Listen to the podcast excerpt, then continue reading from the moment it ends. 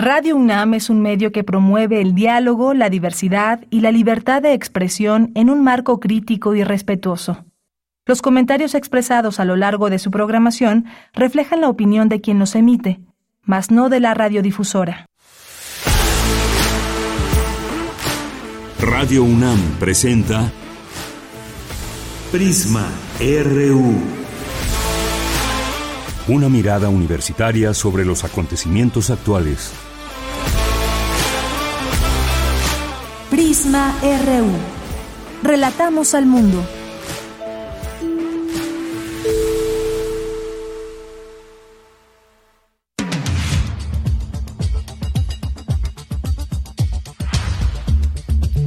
Buenas tardes, muchas gracias por acompañarnos ya aquí en Prisma RU. Estamos listos, listas para darles a conocer la información hasta el momento, sobre todo de lo que sucede con el volcán Popocatépetl. Ya hay recomendaciones, hay protocolos a seguir. Basta con que estemos bien informados y atentos a lo que digan las autoridades, sobre todo quienes viven en las zonas aledañas. La caída de ceniza se ha hecho se ha hecho presente en alrededor de 40 municipios donde no hay clases, además se han suspendido las clases eh, tratando de proteger a las niñas y niños que acuden normalmente y pues ya se han dado algunas opciones. ¿Y qué pasa en cuanto al volcán en sí? Vamos a platicar en un rato más con el doctor Carlos Valdés González, quien es investigador del Instituto de Geofísica y miembro del Comité Científico, asesor del Sistema Nacional de Protección Civil para el volcán Popocatépetl y que nos tenga todos los detalles de ello. Eh, vamos a tener también una conversación con el maestro Francisco Burgoa Perea, quien es profesor de Derecho Constitucional en la Facultad de Derecho de la UNAM, por este tema de eh, Ferrosur, esa toma de Ferrosur, qué implicaciones tiene. El presidente niega que haya una expropiación de Ferrosur, sino que es una concesión que se recuperó. Y por otra parte, también Grupo México analiza una solución legal y viable ante la ocupación temporal eh, indeterminada de 120 kilómetros de vías ferroviarias por parte de la Secretaría de Marina. Grupo México buscará emprender su defensa. Todo esto es lo que está en el escenario y de ello vamos a platicar. También vamos a tener una plática con Sergio Luna, quien es director del albergue de, la, eh, la Sagrada Familia sitiado, perdón, situado en Apizaco, Tlaxcala y que es parte de la eh, de una red importante que apoya a los migrantes en su paso. Y este tema tiene que ver con el cierre de, un albergue allá en Tláhuac. Así que le tendremos todos los detalles de lo que sucede en este caso específico. Y también tendremos hoy lunes la cartografía RU con Otto Cázares, cultura, información nacional e internacional y más aquí en Prisma RU. Y quiero enviar un, un saludo y una felicitación a Mardonio Carballo y Xochicóscatl, su programa que se transmite aquí en Radio UNAM porque cumplió cinco años. Le deseamos todo lo mejor, mucho éxito y pues bueno, ahí una eh, una presencia importante de este programa y las temáticas que aborda. Así que desde aquí una felicitación a Mardonio Carballo y su equipo por este, este programa y este aniversario número 5 de Xochicóscatl.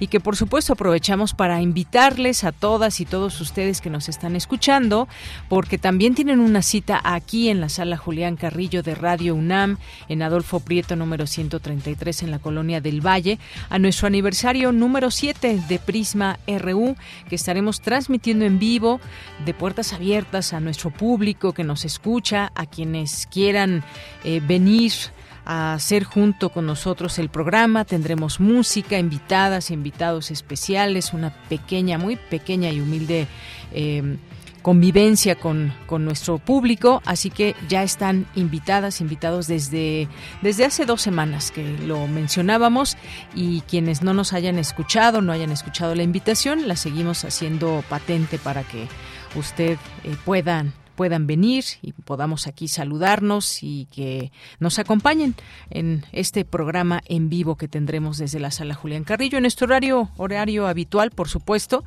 que es de una a 3 de la tarde y el próximo 30 de mayo, que es martes, aquí estaremos celebrando estos siete años de Prisma RU.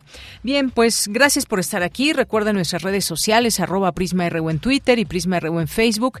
Ahí están dispuestas para todos y todos, todas todas y todos ustedes que nos quieran hacer llegar sus mensajes, comentarios, videos, fotos y más. Aquí les leemos con todo el gusto de siempre.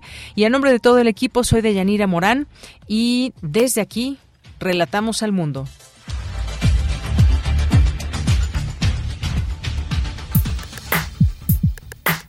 Relatamos al mundo. Relatamos al mundo.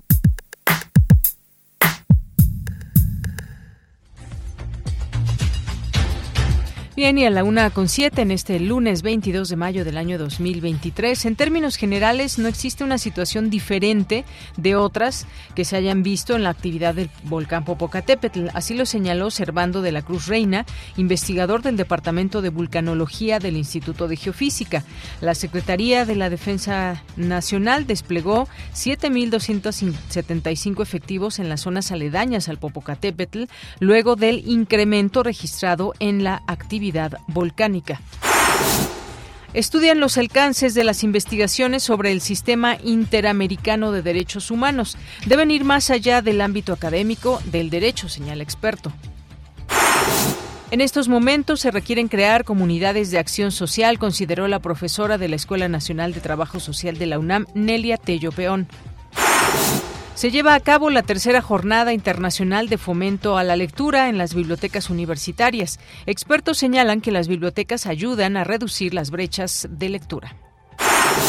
Y en la información nacional, el presidente Andrés Manuel López Obrador justificó este lunes la ocupación por parte de la Marina de tres tramos ferroviarios concesionados a Grupo México y operado, operados por Ferrosur. Señaló que la empresa de Germán Larrea pretendía que el gobierno pagara 9.500 millones de pesos.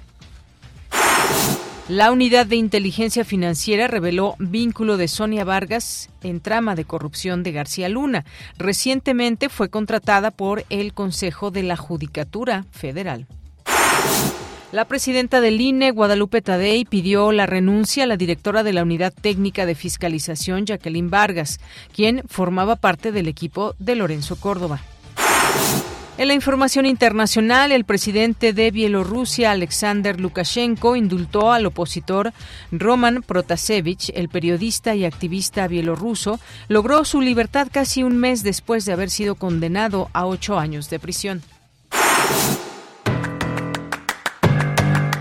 Hoy en la UNAM, ¿qué hacer? ¿Qué escuchar? ¿Y a dónde ir?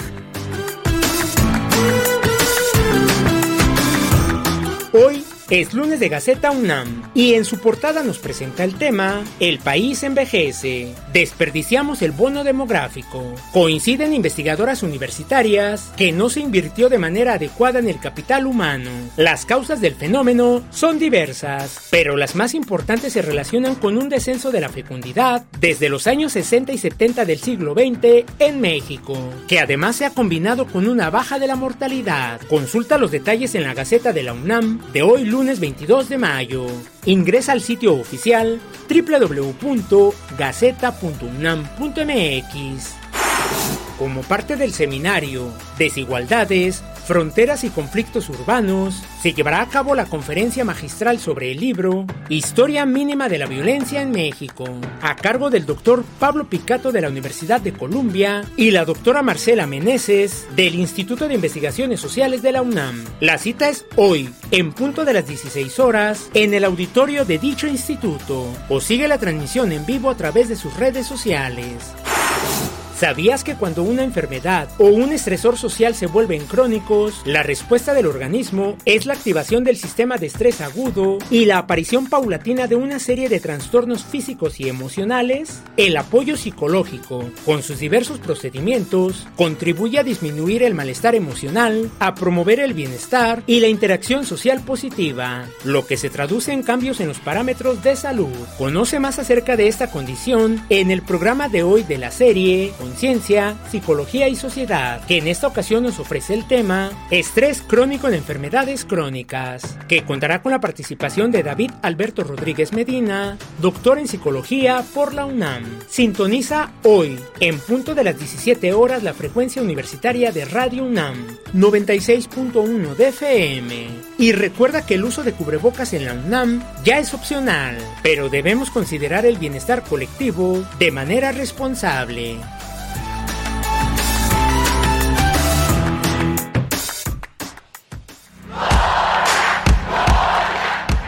Campus RU.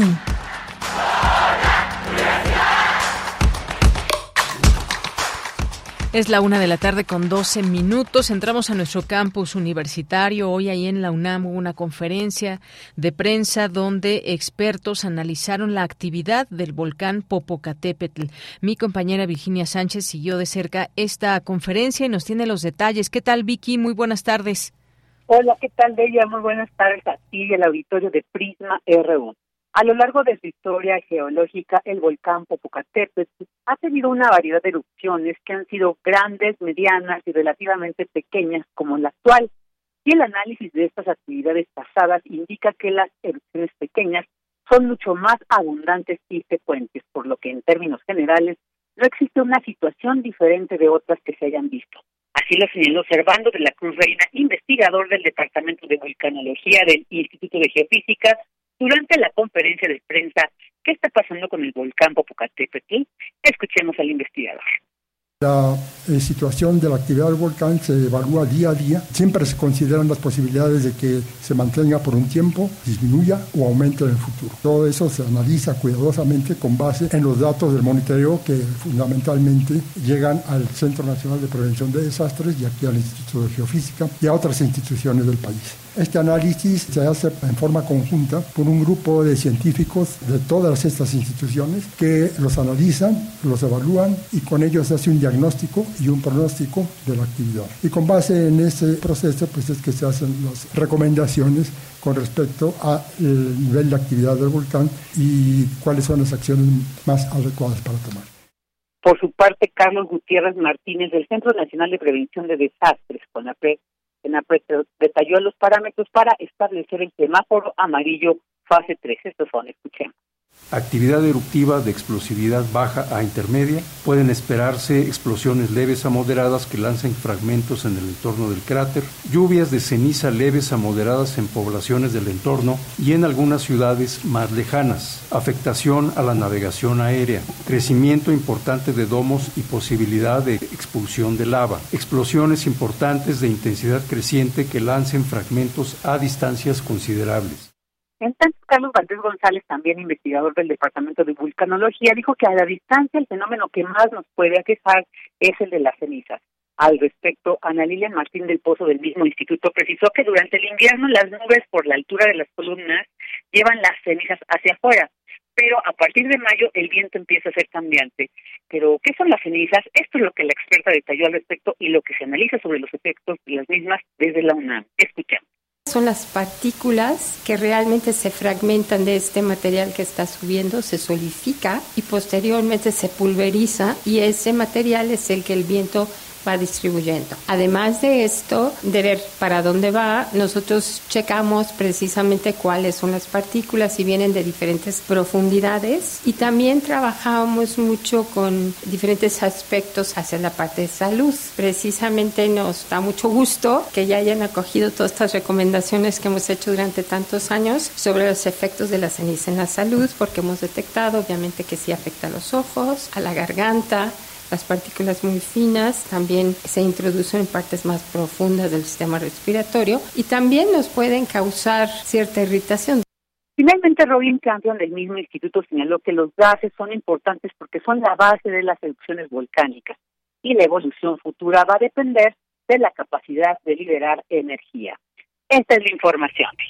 Gracias, Vicky. Muy buenas tardes. Buenas tardes. Más adelante vamos a retomar este tema con el doctor Carlos Valdés para hablar de algunos detalles o los escenarios que puede haber. Claro que todo esto, recuerden, no sabemos si va a hacer erupción un volcán, ni cuándo, ni nada. Va haciendo estas eh, exhalaciones y lo importante en todo esto es el monitoreo que se está dando por parte de las autoridades. Pero más adelante regresamos con este tema. Por lo pronto, nos vamos ahora con Dulce García. Estudian los alcances de las investigaciones sobre el Sistema Interamericano de Derechos Humanos. Cuéntanos, Dulce, buenas tardes. Así es, Deyanira. Muy buenas tardes a ti en auditorio. Deyanira, el Sistema Interamericano de Derechos Humanos ha jugado un papel importante en el desarrollo de nuevas concepciones sobre el derecho y la manera de interpretarlo, lo que se refleja en la amplia jurisprudencia que desarrolló la Corte Interamericana en reparación.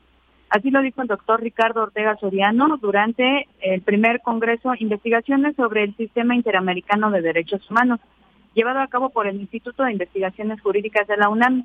Ahí el académico añadió que a eso se suman temas como las obligaciones de las empresas en materia de derechos humanos, la aparición de derechos de carácter emergente vinculados a los temas de desarrollo, entre otros, como lo, con lo que se genera una agenda en constante transformación. Escuchemos no solamente en el ámbito del derecho internacional de los derechos humanos, sino también, yo diría, me parece que en el contexto de los derechos, del derecho nacional en muchos estados. Ha habido un desarrollo, yo diría, vertiginoso de las instancias encargadas de la interpretación del derecho y en particular de los derechos humanos. Y bueno, Deyanira, el académico añadió que las investigaciones en torno al sistema interamericano de derechos humanos necesitan no estancar las líneas de investigación. Escuchemos por qué hay una tendencia a que las investigaciones tengan como único punto de partida y como único elemento de construcción el desarrollo del derecho. Y me parece que también este es otro problema. Es decir, ¿qué tanto las investigaciones sobre el sistema interamericano y en general la investigación jurídica no tendría que generar espacios dialógicos con otros campos del conocimiento? ¿no?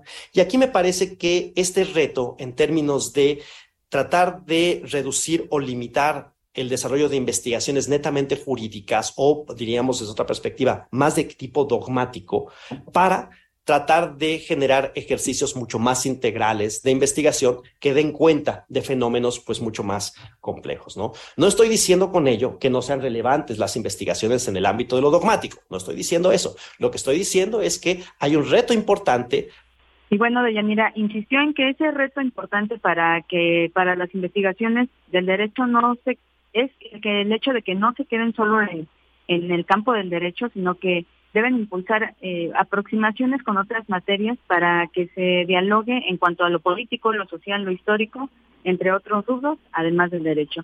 Es la información que tenemos. Bien, Dulce, muchas gracias y buenas tardes. Gracias a ti, muy buenas tardes. Vamos ahora a otro tema. Reconstruir el tejido social es tarea colectiva. Cindy Pérez Ramírez nos tiene la información. Cindy, muy buenas tardes. Adelante. ¿Qué tal, Deyanira? Muy buenas tardes. Es un gusto saludarte a ti y a todas las personas que están escuchando Prisma RU en medio de un panorama marcado por rupturas, abandono, angustia, deserción escolar y violencia. La profesora Nelia Tello Peón de la Escuela Nacional de Trabajo Social de la UNAM plantea la necesidad de crear comunidades de acción social como una respuesta fundamental. Estas comunidades permitirían ejercitar relaciones sociales que se han visto limitadas por las restricciones impuestas debido a la pandemia, especialmente entre los jóvenes. Durante su participación en el Seminario Permanente de las Ciencias Sociales 2023, Tello Peón, quien también es coordinadora general del Seminario Universitario Interdisciplinario sobre Violencia Escolar de la UNAM, destacó que estas comunidades de acción social no se tratan simplemente de talleres, sino de espacios de convivencia donde se experimenten situaciones nuevas a través del acercamiento y la interacción con los demás. La reconstrucción tiene que ser un cambio y esto tiene que ver un poco con, con violencia. Cuando hablamos de violencia, solemos decir que la violencia no, no se acaba, no se quita y se pone diferente. Tenemos realmente, no se transforma pues, sino que la violencia la tenemos que sustituir por comportamientos de habilidades sociales que den posibilidades a actuar y a convivir con el otro de una manera diferente. Y no se nos va a ir quitando de a poco a poco la violencia. Entonces lo que tenemos que hacer es, vamos a romper la secuencia que nos lleva a la violencia. La exdirectora de la Escuela Nacional de Trabajo Social resaltó la importancia de ofrecer un horizonte de vida que trascienda en las comunidades estudiantiles tanto en los grupos de bachillerato como en los de licenciatura. Se trata de fortalecer a las personas individualmente y de abrir un horizonte común con los demás, incluso en un contexto donde el concepto del bien común pareciera haber quedado relegado.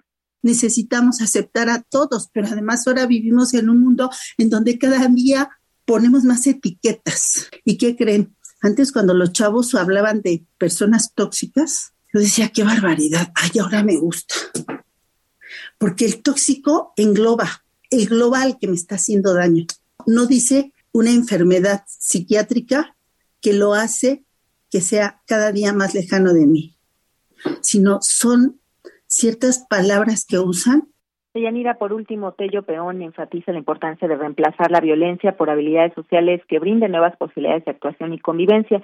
La violencia en todas sus formas destruye lo humano y va en contra de los demás y de uno mismo. Aunque a veces la violencia amable y sutil pueda pasar desapercibida, es necesario romper la secuencia que lleva a situaciones de violencia, construyendo nuevas posibilidades y mirando las cosas de una manera diferente.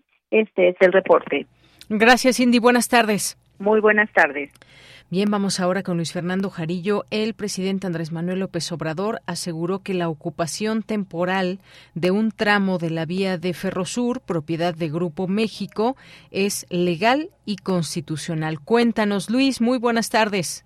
Muy buenas tardes, Deyanira, a ti y al auditorio de Prisma RU. Así es, el presidente Andrés Manuel López Obrador aseguró esta mañana que la ocupación temporal de tres tramos de la vía de Ferrosur, propiedad de Grupo México, es legal y, y constitucional dijo que no se trató de una expropiación, sino de la recuperación de una concesión del gobierno.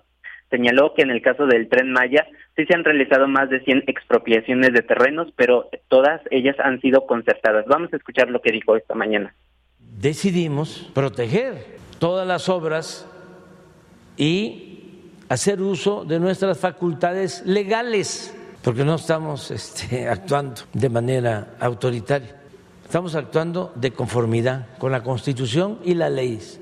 Y las leyes. De repente nos cancelan eh, un acuerdo, un decreto para que pudiésemos trabajar y ya querían empezar a promover, a interponer amparos y detenernos. Entonces, ¿qué hicimos en uso de nuestras facultades? Se declaró de que toda esta región es de seguridad nacional y para beneficio de la gente. En su, en su conferencia mañanera desde Palacio Nacional, el presidente aseguró que ya estaban avanzadas las negociaciones con Grupo México para que la Secretaría de Marina tomara el control de las vías y al mismo tiempo se les permitiera el uso de los trenes de Ferrosur. Sin embargo, el grupo empresarial pretendía que el gobierno le pagara 9.500 millones de pesos por la concesión. Eh, además, dijo que aquellas acciones no tienen que ver con la posible adquisición de Banamex por parte del magnate Germán Larrea, dueño del grupo empresarial, quien pertenecía a la concesión del tramo ocupado. Escuchemos al presidente nuevamente. Les cuento, siempre buscamos el arreglo y ya íbamos avanzando, pero intransitables, dejándonos eh, como única opción el derecho de paso. No, es que estamos en una zona estratégica. Ya ustedes comprenderán cómo está el mundo, por qué tenemos que cuidar esto que históricamente se ha eh, conservado, vamos a decir, con neutralidad. Bueno, eh, llegó eh, el asunto a que ya no le contestaban el teléfono al secretario de Gobernación, porque pues antes era distinto, un contubernio, una relación estrecha. El poder económico y el poder político se alimentaban, se nutrían mutuamente. De recordemos que el personal armado de la Marina ocupó las instalaciones de Ferrosur en el tramo Coatzacoalcos Medias Aguas, una extensión aproximada de 120 kilómetros, eh, con base en un decreto publicado en el Diario Oficial de la Federación. López Obrador abrió la posibilidad de pagar, si fuera el caso, una especie de indemnización a Grupo México para restituir eh, el tramo ferroviario a la nación. También argumentó que ordenó el despliegue de los elementos de la Marina en la zona para evitar posibles acciones de sabotaje que luego fueran adjudicadas al gobierno federal. Sobre la compra de Banamex, el presidente remarcó que, cuatro requisitos que el gobierno pide para avalar, avalar la compra del banco. Uno, que se trate de capital mexicano. Dos, que estén al corriente del pago de impuestos. Tres, que el patrimonio cultural de Banamex se quede en México. Y cuatro, que quien vende eh, pague impuestos. Y bueno, eh, por su parte, Grupo México el día de ayer lanzó un comunicado donde eh, afirmó que continúa analizando los alcances y efectos del decreto de ocupación a fin de, determinar las acciones que se deban emprender. Al mismo tiempo y a pesar de la ocupación de sus instalaciones, la empresa seguirá acudiendo de buena fe a la negociación. Este es mi reporte de Yanira. Luis, muchísimas gracias y buenas tardes. Hasta luego. Hasta luego. Gracias por esta información a Luis Fernando Jarillo, que en un momento también vamos a, retomar, visto también desde la parte propiamente legal que hay con todo esto. Eh, dice el presidente, el secretario de Gobernación, no es una expropiación. Y, y, bueno, pues vamos todos estos, estos conceptos y estos detalles en un momento, en un momento más. Vamos a continuar. Queremos escuchar tu voz. Síguenos en nuestras redes sociales. En Facebook como Prisma RU y en Twitter como arroba PrismaRU. Bien, pues vayamos entrando en materia con ese tema del volcán Popocatépetl y esta mañana hubo un recorrido. La coordinadora de Protección Civil, Laura Velázquez, realizó esta mañana junto al gobernador de Puebla, Carlos Humberto Reyes, un recorrido eh, por comunidades aledañas al volcán Popocatépetl. Informó sobre la situación actual y pidió a la población mantenerse pendiente de lo que digan las autoridades, estar lista ante cualquier eventualidad. Vamos a escuchar a la coordinadora.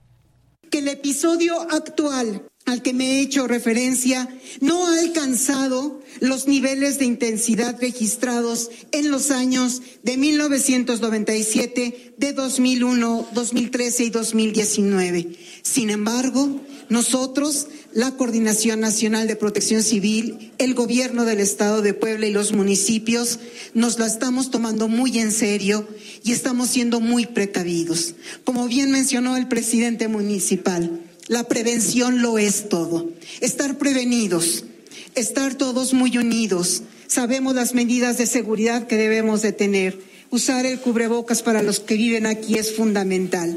Usarlo de manera permanente. Para los que venimos tal vez por un ratito no, no hay problema, pero para los que viven aquí sí deben de usar el cubrebocas. Ya nos ha dicho el señor gobernador y el presidente municipal que va a haber una repartición muy importante de ellos para toda la población. Manténganse de nuestro lado. Mantengámonos unidos porque estamos trabajando. El pueblo de Puebla puede estar tranquilo, señor gobernador, porque estamos haciendo nuestra labor. Me da mucho gusto recibir esta tarde al doctor Carlos Miguel Valdés González, quien es investigador del Departamento de Sismología del Instituto de Geofísica de la UNAM. ¿Qué tal, doctor? Buenas tardes. ¿Qué tal? ¿Cómo están? Buenas tardes.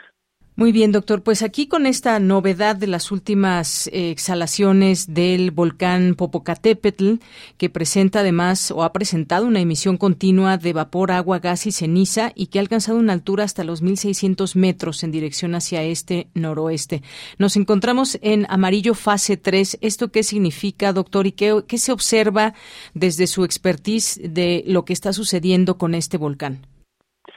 Sí, en efecto, el, volcán se mantuvo por mucho tiempo en amarillo fase 2, que contemplaba eh, eventos de carácter explosivo cercanos al, al volcán, eh, algunas emisiones de ceniza, eh, caída de ceniza en lugares cercanos y otros parámetros más que se evalúan. Desde hace dos o tres semanas ha estado presentando explosiones frecuentes, algunas de ellas como la que ocurrió el 10 de mayo pasado a las 01 con 05 despertó a muchos pobladores de la zona de Puebla del, estruendo de tan fuerte que fue, abrió ventanas, este, cimbró puertas y, esto continuó hasta que hace tres días eh, cambia la actividad y comienza a tener estas emisiones continuas de ceniza. Ya en, en, la otra etapa anterior había estado enviando una cantidad de ceniza importante hacia Puebla, pero a partir del, sábado comienza ya a tener, el viernes por la tarde, por la noche, comienza a tener estas emisiones ya frecuentes y esto eh, en, los protocolos que tenemos sobre el semáforo eh, ya hay una serie de evidencias en donde ha cambiado algunos parámetros y la sugerencia ahí es entonces cambiarse amarillo fase 3, que es la que contempla estos escenarios. Técnicamente para la gente no hay un gran cambio, es estar solamente más atentos a las instrucciones de las autoridades, escuchar lo que dicen los medios de comunicación, eh, seguir las recomendaciones sobre todo en caída de ceniza, qué hacer con la caída de ceniza, cómo protegerse. Eh, eh, aquí lo más seguro es el, el utilizar de nuevo el cubrebocas y sobre todo el KN95 que evita que estas partículas muy finas sean ingeridas por el sistema respiratorio, eh, el que no estén en contacto con los ojos, el, manejar con estas condiciones, primero eh, hay un, decremento de la visibilidad y después también las cenizas, si cae en el parabrisas, ponemos los, los limpiaparabrisas a funcionar con agua, vamos a hacer una pasta que, que va a ser todavía más complicado el ver, el evitar que se acumule en techos, sobre todo en techos frágiles como son de madera, de teja o de lámina o techos de lona, porque la ceniza es pesada y, y aún si hay algo de lluvia o humedad se vuelve todavía más pesada. Entonces, ante estos escenarios de mayor caída de, ceniza, sobre todo a distancias lejanas y en donde los vientos van cambiando del estado de Puebla hacia la parte ahora norte y nor noroeste, en donde se encuentra el Estado de México y después la Ciudad de México, eh, pues esto hace que, que, que las condiciones de elevar el nivel sean apropiadas y lo que marca, como decíamos, esas acciones a la gente, hacia las autoridades es diferente, las autoridades tienen que revisar, reconocer las rutas de evacuación, ver que estén bien mantenidas, que tengan los señalamientos adecuados, la consideración en un momento dado de, albergues, no es el caso ahora, pero, pero eh, las autoridades tienen que ir un paso adelante. Y después del semáforo amarillo en fase 3, el siguiente nivel es fase rojo que implica evacuación que insisto, no estamos en ese punto, pero la obligación y los protocolos dicen que ellos tienen que realizar eso. La aeronavegación se ve afectada, como lo hemos visto, y eso es un, problema este complicado porque con un día que se cierre o varias horas que se cierre el aeropuerto, eh, por ejemplo el de la ciudad, eh, va a provocar una situación complicada a nivel nacional, pero si el aeropuerto permanece cerrado por dos días, esto se extiende ya a una situación internacional con los países con los que tiene comunicación México en vuelos que, que, que, provienen de otros lugares. Entonces, eh, esa es la recomendación, se vigila al volcán todos los días y ahora lo hacemos con mayor detenimiento, frecuentemente revisando el comportamiento de la parte sísmica, el comportamiento de los aspectos visuales, lo que estamos observando a través de las cámaras, los análisis geoquímicos que se hacen tanto del gas como de, de, por ejemplo, del agua o de la ceniza que se recolecta y un monitoreo más que se hace de geodésico que tiene que ver con, con qué tan estable, eh, si hay deformación o no deformación en las laderas del volcán. Entonces, podríamos decir que es un paciente eh, en terapia intensiva, pero con, con, con, mucha vigilancia constante de cuáles son los síntomas y qué es, qué, qué es lo que, lo que le aqueja. ¿no? Bien, doctor, pues sin duda eh, estamos en un momento de estar alertas. No sabemos, evidentemente, y no son previsibles estos eh, movimientos, estas exhalaciones, pero según el comportamiento hasta el momento y que ya han indicado las autoridades de haber pasado a, amarillo fase 3 y la siguiente ya sería roja fase 1, ¿qué, cómo, ¿cómo se está? Eh, ¿Podría haber una erupción o quizás simplemente están dándose estas exhalaciones y se puede mantener así? O según la experiencia que usted conoce de otros volcanes, esto nos indica que puede haber próximamente una erupción o qué nos puede decir al respecto? Es difícil hacer un pronóstico hacia un tiempo adelante. Vamos nosotros revisando las condiciones, estas, esta situación, esta condición de, caída de, ceniza intensa ya se ha vivido eh, anteriormente en otras etapas de, del volcán, como lo fueron en los años 2000, 2003, 2012 a 2013 y 2019, por ejemplo. Eh, eh, eh, eventos de mucha ceniza en 1994, cuando inició la situación del volcán, Puebla amanecía con una cantidad impresionante de ceniza todos los días, en mayo del 2013, en abril del 2016. Entonces son escenarios y, el, el, y en, ocasiones incrementa más la actividad, incrementa más la emisión de, ceniza a la altura de la columna eh, y, en otras ocasiones, al haber llegado a esos puntos, regresa a una situación de tranquilidad. Entonces lo que lo que hacemos es evaluar con mucho cuidado.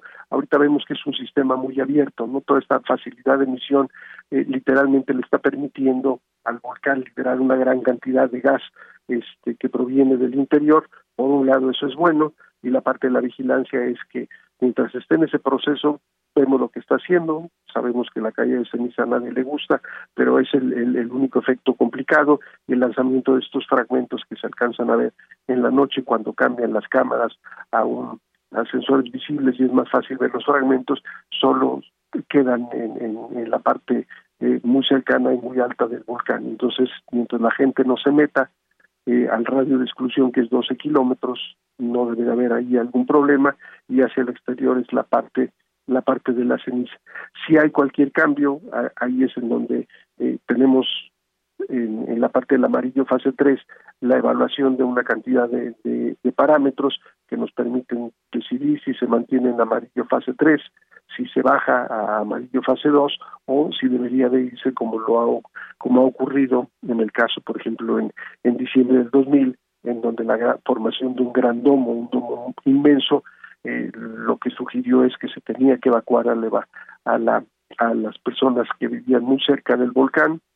Así se hizo y eventualmente el 21 de enero del 2001 tuvo una explosión que ha sido la más importante, generó una nube de ceniza que tenía un diámetro de 60 kilómetros que se fue desplazando hacia eh, Puebla, la cual oscureció por la tarde y después en dirección hacia Veracruz, en donde bajaron algunos flujos de, de, material por las laderas, flujos piroclásticos por las laderas cercanas del, del, volcán. Entonces, es ese tipo de eventos los que, los que estamos muy pendientes de en qué momento la actividad nos puede indicar que, que podrían llegar a ese punto, ¿no? Muy bien, doctor, pues le agradezco su tiempo y que nos informe. Ahora lo que resta es también que la población esté informándose, lo que digan las autoridades y seguir eh, los pasos que se indican. Hay protocolos muy claros y precisos para todo esto. Así que, pues, doctor, muchas gracias por su tiempo. Al contrario, muchas gracias. Hasta luego fue el doctor Carlos Valdés González, investigador del Departamento de Sismología del Instituto de Geofísica de la UNAM. Y algunos otros datos, pues se ha conocido que el gobierno de México confirmó la suspensión de clases presenciales en escuelas públicas y privadas de 40 municipios de Puebla, 5 del Estado de México y 7 de Tlaxcala. El gobernador de Puebla, Sergio Salomón, solicitó a empresarios también del Estado permitir a los trabajadores y trabajadoras laborar desde casa, quienes puedan hacer el home office y también recordar que la suspensión de actividades presenciales en escuela en 40 municipios. Como decíamos, cada nivel de actividad cuenta con un protocolo que permitirá a la población seguir algunas medidas de seguridad. El actual estado del Popo es uno de los más altos registrados en la historia reciente, así que nos vamos a mantener muy atentos a lo que digan propiamente las autoridades y cuál es el comportamiento del volcán Popocatépetl, eh, Don Goyo. Continuamos. Prisma RU. Relatamos al mundo. Bien, y sí, continuamos.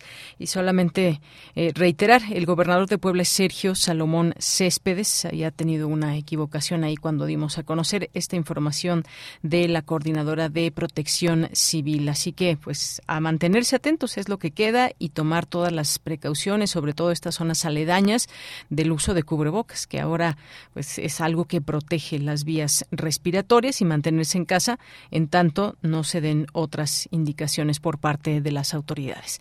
Continuamos ahora con este, con este otro tema que tiene que ver con eh, Ferromex, Ferrosur y y lo que estábamos leyendo desde el fin de semana es que Grupo México analiza una solución legal y viable ante la ocupación temporal e indeterminada de 120 kilómetros de vías ferroviarias por parte de la Secretaría de Marina y Grupo México buscará emprender su defensa.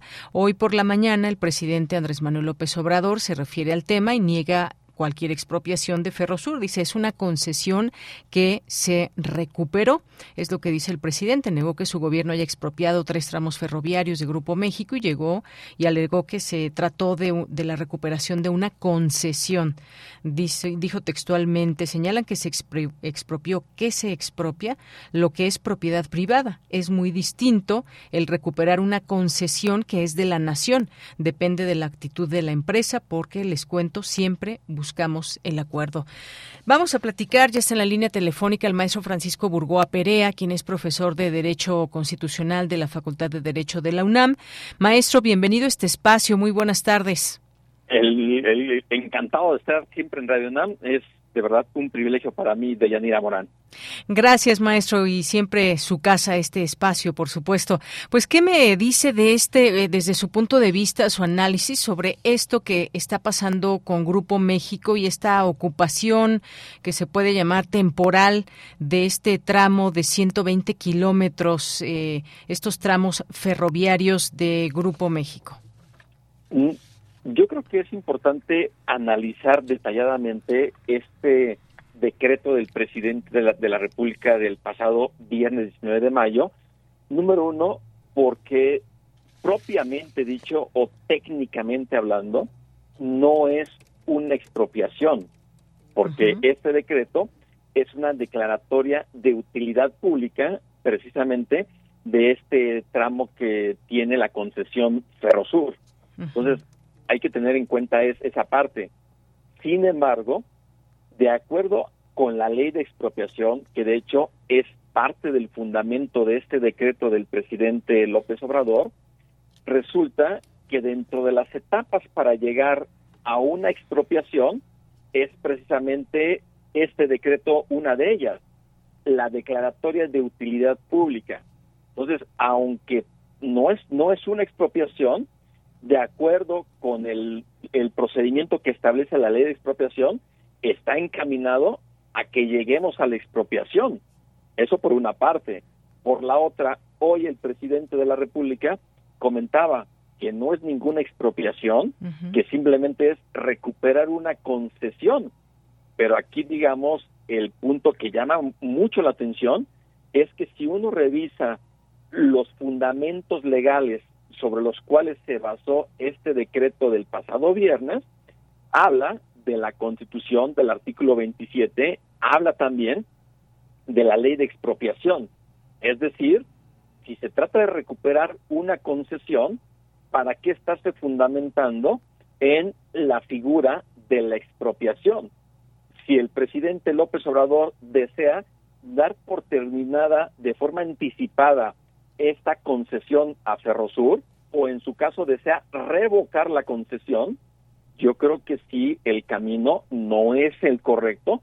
Si el presidente realmente desea recuperar la concesión, porque de lo contrario, esto es está, está encaminado a que sea una expropiación, porque inclusive, aunque este decreto del pasado viernes habla de una ocupación temporal, no dice dentro del decreto de cuánto tiempo debe de entenderse esa, esa ocupación temporal, aunque la ley de expropiación establece de una forma muy puntual que dicha ocupación temporal no podrá exceder de cinco años. Y creo que es un tiempo por demás suficiente para que el gobierno pueda utilizar este tramo para la obra pública que está construyendo allá en el sureste del país y que es creo que el fondo de este asunto, eso con independencia de los aspectos jurídicos para determinar si Ferrosur tiene los elementos o en su caso va a solicitar la intervención de jueces federales precisamente para que verifiquen si es o no es legal este decreto.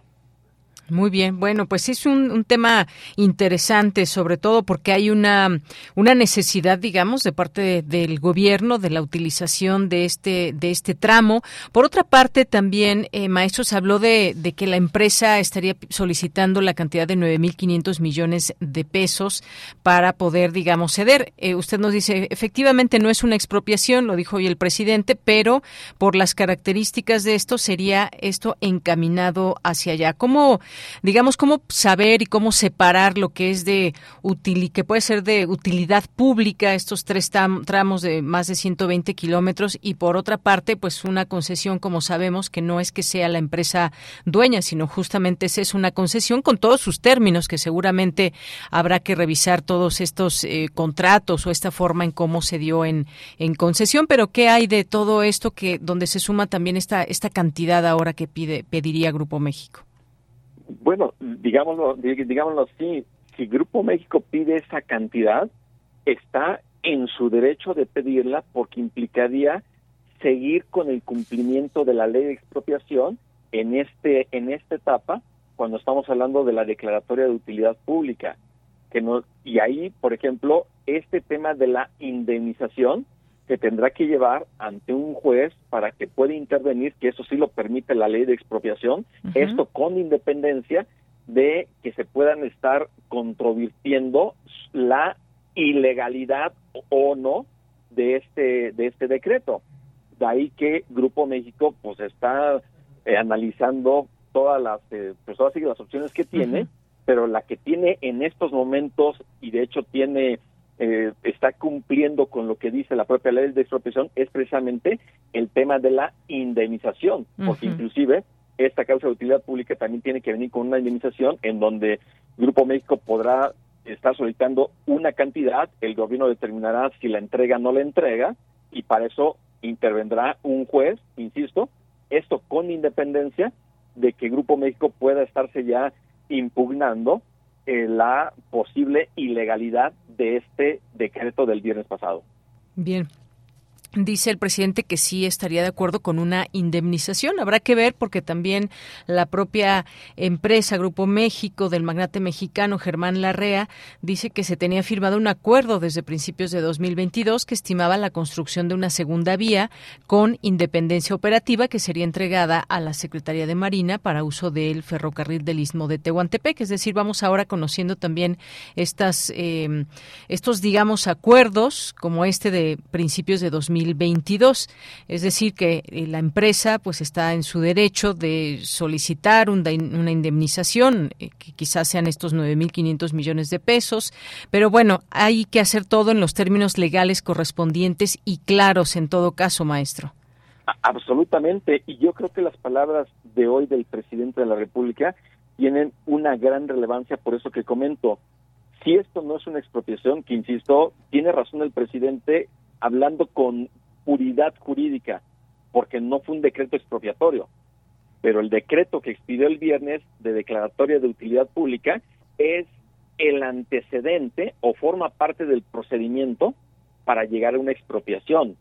Entonces, si el presidente dice que quiere recuperar la concesión, esta no es la vía para recuperar una concesión, porque precisamente la propia ley reglamentaria del servicio ferroviario va a establecer ahí supuestos específicos en donde las concesiones van a poderse dar por terminada de forma anticipada o van a poder ser revocadas. Entonces la pregunta sería, si realmente el presidente quiere, quiere recuperar la concesión, ¿por qué no utilizar el camino jurídico que la propia ley esta de reglamentaria del servicio ferroviario es que es con la que se basó la Secretaría de Comunicaciones y Transportes para conceder la, la concesión a Ferrosur, ¿por qué no se basó en ella y por qué se está basando en la ley de expropiación? Entonces, es, digamos, la parte en donde hay una especie de confusión entre lo que dice el presidente de la República con lo que hace el presidente y simplemente basta que la audiencia de Radio lea el decreto del presidente del pasado viernes y lea, lea el fundamento, cuáles son los artículos de la Constitución y legales con los que se basa el decreto del viernes y también vea precisamente lo que dice la ley reglamentaria del servicio ferroviario para que para identificar entonces qué está pasando. ¿Quiere recuperar la concesión o quiere utilizar un camino que no es el idóneo para recuperarla? Entonces es digamos parte de lo que está dando mucho de qué hablar este tema. Muy bien. Y sin duda, pues aquí entra, eh, también tiene que ver todo esto la parte política, porque por eso queríamos justamente tener la parte legal, que se comprenda que está en juego. Y está la parte política, maestro, porque dice el presidente también en este marco de lo que da a conocer el día de hoy, que si no es concesión y más, eh, que pues han sido siempre estos contubernios entre el poder económico y político que se coludían y pues daba como resultado pues situaciones como como, como estas, donde se les, se les dan concesiones y bueno, hacen un uso que a veces no está completamente claro. ¿Qué opina también, digamos, al margen de toda la parte legal? Pues es un tema que también es muy político. Es extremadamente político y es ahí, digamos, donde se empieza a politizar este tipo de asuntos que con independencia de la parte jurídica, obviamente las consideraciones políticas del presidente pues sí vienen de alguna forma a estar presionando, en este caso, a Grupo México y a cualquier este, persona interesada al grupo o al sector empresarial sobre este tipo de temas, si ahuyenta o no ahuyenta la inversión privada, porque además, si el presidente de la República hace señalamientos de contubernios o de corrupción de empresas en gobiernos anteriores, simplemente el comentario sería muy sencillo si el presidente tiene en sus manos pruebas de que hay corrupción, de que hay contubernio, porque ha habido evasión de, prácticas o de procedimientos legales, ¿por qué no hacer las cosas bien, presentar las denuncias y sobre todo que se pueda llevar a cabo este procedimiento de revocación de la concesión? Es yo creo que sería lo correcto. Es parte de un deber que debe de tener el titular del Ejecutivo Federal para hacer ese tipo de, de, presentaciones, de denuncias ante las autoridades que correspondan para que se pueda llevar a cabo esta revocación de una concesión, si así lo estima el presidente, con las respectivas pruebas. Muy bien. Bueno, pues nos mantendremos atentos a esto. Todavía no, no termina, digamos. Grupo México analiza también esta situación. Vamos a ver qué hay. Como dice el presidente, sí estoy de acuerdo con alguna indemnización y que sepamos bien los términos en que se da todo esto, maestro. Por lo pronto, muchas gracias. No, al contrario de Yanira Marán, un gusto estar contigo y con tu audiencia de Radio. Gracias, maestro. Muy buenas tardes. Hasta luego. Fue el maestro Francisco Burgoa Perea, profesor de Derecho Constitucional en la Facultad de Derecho de la UNAM. Y ese tema de Ferromex, Ferrosur en esta parte, y comentarles, porque, pues bueno, todo esto va enmarcado también con otras cosas. ¿Quién es Germán Larrea? Este empresario tan poderoso que hasta hace unos días pues se reunió con el presidente, se reunió con el presidente López, eh, López Obrador ahí en Palacio Nacional. Y bueno, se habló también de la venta del Banco Nacional de México de Banamex, que está próxima a concretarse, y se hablaba de este Grupo México, empresa en la que, de la que Germán Larrea es dueño y que se perfila para ser compradora de la institución bancaria en, que en este momento pertenece a Citigroup. Y bueno, pues eh, decía yo quién es, quién es Germán Larrea. Bueno, pues se trata del segundo hombre más rico de México, solo por detrás de Carlos Slim, con una fortuna que asciende a los 26.600 millones de dólares, de acuerdo con la revista Forbes. La riqueza de la REA proviene de múltiples negocios en minería, transporte, infraestructura y entretenimiento, de entre las cuales destaca Grupo México, una compañía que heredó de su padre, Jorge Larrea Ortega, y en la que actualmente ocupa el cargo de presidente ejecutivo. Eh, Grupo México tuvo ventas por 3.862 millones de dólares durante el primer trimestre de 2023, 2.6% más que en el mismo periodo de 2022. Su producción neta en los próximos tres meses de este año fue de 253.059 toneladas, con una recuperación de 3.6% frente a la misma fecha anterior, según información difundida en su página web. En el sector minero destaca como el cuarto productor de cobre, el primero en producción en México y Perú y el tercero en Estados Unidos. En 2020 sus ganancias en el rubro de minería fueron de 8.566 millones de dólares. Otros sectores en los que Grupo México se desempeña son el de transporte e infraestructura. En este último ha participado en más de 200 grandes obras construidas en territorio mexicano y ha participado en la perforación de más de 400 pozos. Y así le podemos seguir con otras tantas cosas. Un hombre, un hombre eh, increíblemente millonario, solamente en eh, segundo millonario después de Carlos Slim y todo esto que también en contexto para saber quién es este personaje y qué está pasando también y, y su parte política que, de, que pues siempre lleva todo esto cuando hay grandes cantidades de dinero. Continuamos. Sala Julián Carrillo presenta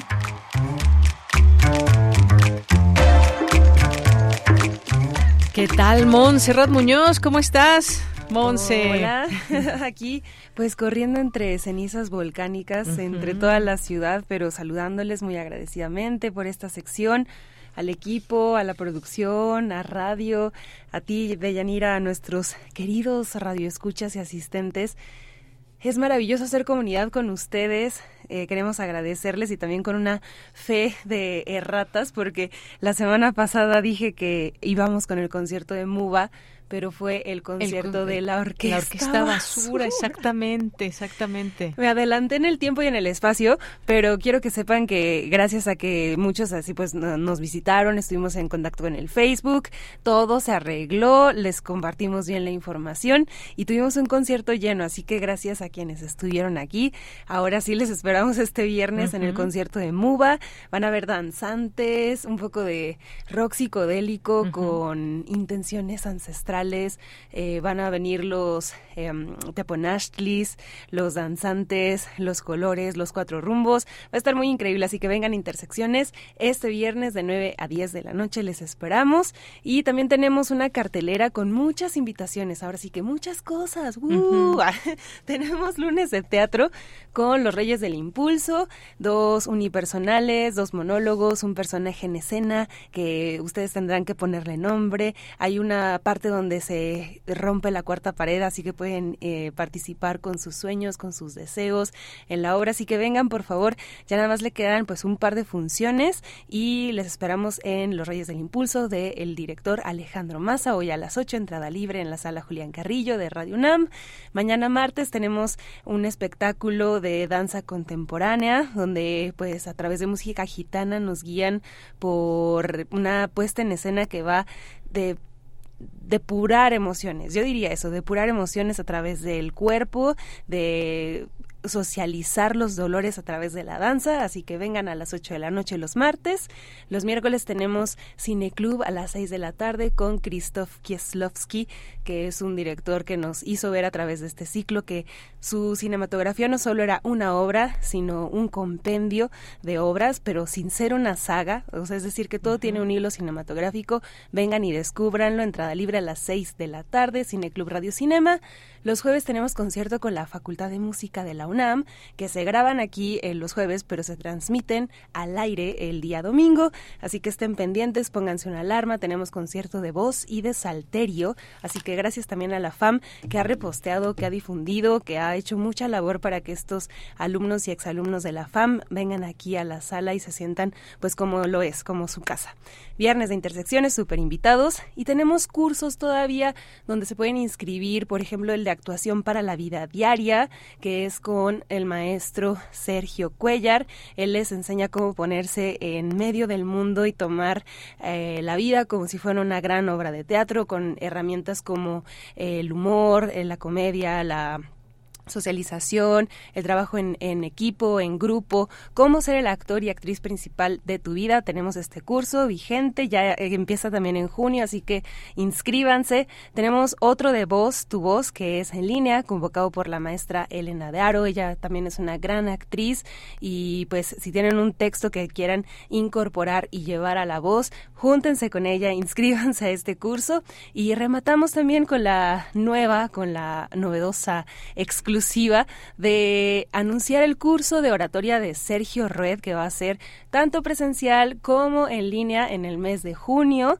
Así que si ustedes quieren eh, pues introducirse o a lo mejor tomar el nivel como dos o profundizar en su conocimiento de oratoria, de declamación en público, de cómo transmitir mensajes a través de la palabra, escríbanos a este correo que les voy a pasar aquí de viva voz y a todo color, que es cursos R unam arroba gmail.com cursosrunam.gmail.com. Atendemos sus dudas, preguntas. Recuerden que tienen descuento para la comunidad UNAM de alumnos, exalumnos e INAPAM.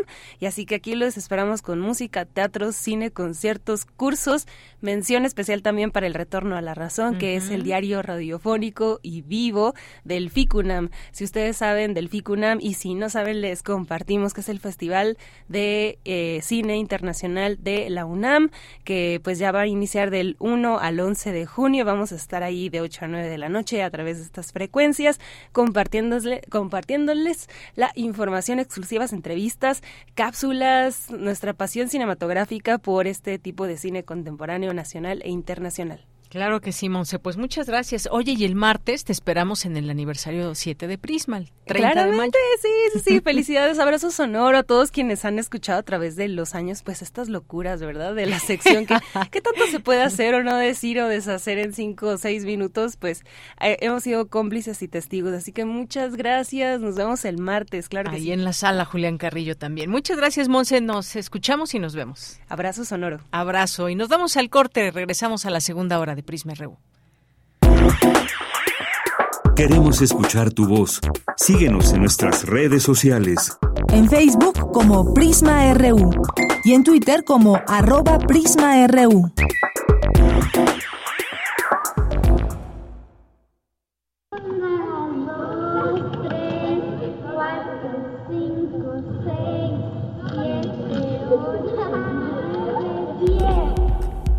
Entre las selvas de asfalto, las guerras y la desigualdad económica, los niños siguen jugando.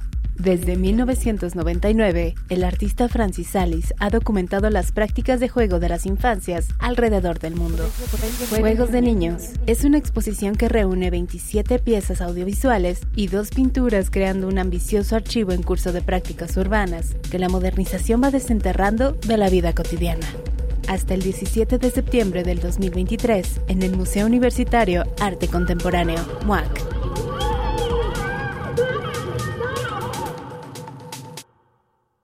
Si te interesa proveer de bienes o servicios a partidos políticos, coaliciones, precandidaturas, candidaturas, aspirantes y candidaturas independientes, debes inscribirte y estar activo en el Registro Nacional de Proveedores. Es rápido y fácil. Realiza tu alta en rnp.ine.mx.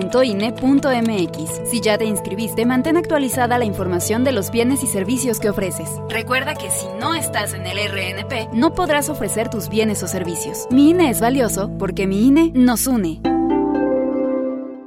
Raticida, gasolina, ácido sulfúrico, amoníaco, acetona. No importa qué droga química te metas, todas están hechas con veneno y de todas formas te destruyes. La sangre de las drogas nos mancha a todos. Mejor métete esto en la cabeza. Si te drogas, te dañas. Si necesitas ayuda, llama a la línea de la vida, 800-911-2000. Para vivir feliz, no necesitas meterte en nada.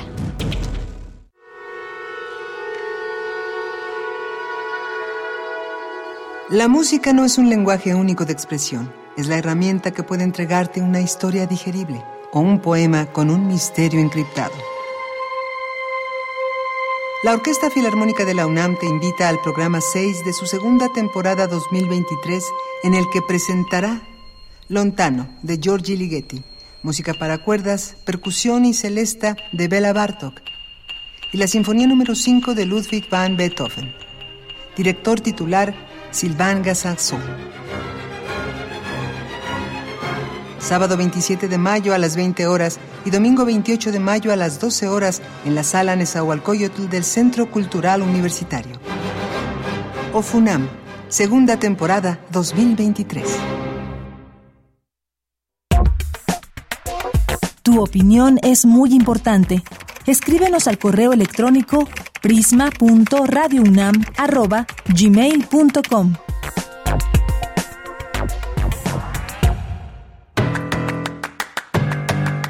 Mañana en la UNAM, ¿qué hacer? ¿Qué escuchar? ¿Y a dónde ir? Aún se encuentra abierta la convocatoria del segundo periodo 2023 de los cursos de buceo general. Incluyen cinco agosto en diferentes horarios. Consulta los detalles en el sitio oficial y las redes sociales de Deporte UNAM. Te invitamos a escuchar la serie de cápsulas en las que la doctora Blanca Estela Barcelta Eguiarte, docente e investigadora de la FES Zaragoza de la UNAM, nos habla sobre aspectos importantes de la adolescencia. Este material forma parte de la serie Espacio Académico Pa UNAM, que se transmite de lunes a domingo a lo largo de la programación de nuestra emisora. ¿Sabías que el esgrafiado es una técnica mural realizada a partir del cemento, cal, arena y pigmentos? Se modela y talla como si fuera un grabado, pero en material de estuco. El Colegio de San Ildefonso de la UNAM te invita a participar en el taller desgrafiado, que será impartido por el muralista Carlos Conde los sábados y domingos de julio de 12 a 14 horas. Para mayores informes consulta el sitio oficial www.sanildefonso.org.mx. Y recuerda, la UNAM recomienda que aún debemos estar alerta. Si presentas síntomas de enfermedad respiratoria, es importante no acudir a los centros de trabajo o estudio, eventos culturales, deportivos, sociales o viajes. Para Prisma RU, Daniel Olivares Aranda.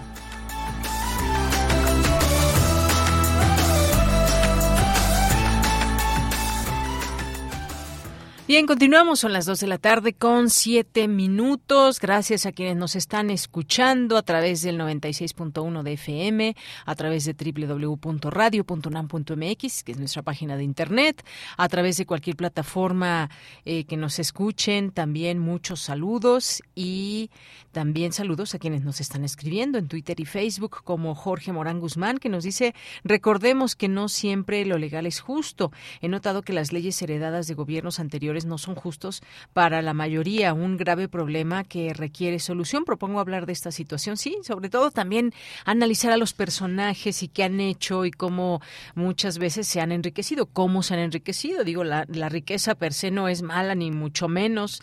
Eh, pero hay que saber bien cómo, cómo de pronto se llega a tener tanto dinero, qué empresas se tienen, qué arreglos hay o acuerdos con el gobierno. Muchas veces, no estoy hablando de alguna en particular, pero hemos en muchas ocasiones visto, descubierto, analizado y se ha investigado también en torno a muchas de estas acciones que llegan, a veces llevan un plan con maña, ¿no? O que llevan un propósito específico donde hay, eh, puede haber contubernios de distinto tipo con las autoridades en turno, con el poder, vaya, el poder de que se tiene por ejemplo, desde un, desde un eh, cargo muy alto y quienes tienen también el dinero, las empresas y demás, que eso pueden ser una buena combinación para algo bueno, pero también para cuestiones muy particulares en donde no haya beneficio para la sociedad. Pero sí, todo esto se tiene que analizar, conocer eh, los expedientes y sobre todo la trayectoria de empresarios y autoridades políticos y más. Así, en esto tiene su parte completamente también política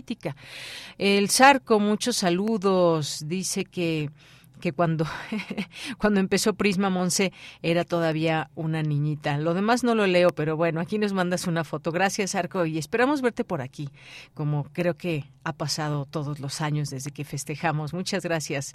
Eh, Sandía dice, el AIFA también lo cerraron por la ceniza. Sí, estuvo cerrado el, Aeropuerto Internacional de la Ciudad de México, seis horas, el AIFA, y que ya nos decía nuestro entrevistado hace unos momentos, el doctor Carlos eh, Valdés, eh, que pues esto puede traer algunas otras consecuencias también si se sigue con esta exhalación de ceniza porque pues se tienen que interrumpir estas actividades. No se puede no se puede tener visibilidad y no se pueden tener estos vuelos que provengan pues de cualquier parte del mundo y esto afectaría los vuelos y estas eh, esta red digamos que hay de viajes y de vuelos en todo en toda en todo en, en esta parte específica de nuestro país y pues gente que viene de muchas partes del mundo. Así que ya estaremos muy atentos. Gracias, Sandía, por esto, por este comentario. Eduardo Mendoza, nos deseas una excelente semana. Igual para ti también. Muchas gracias, Eduardo.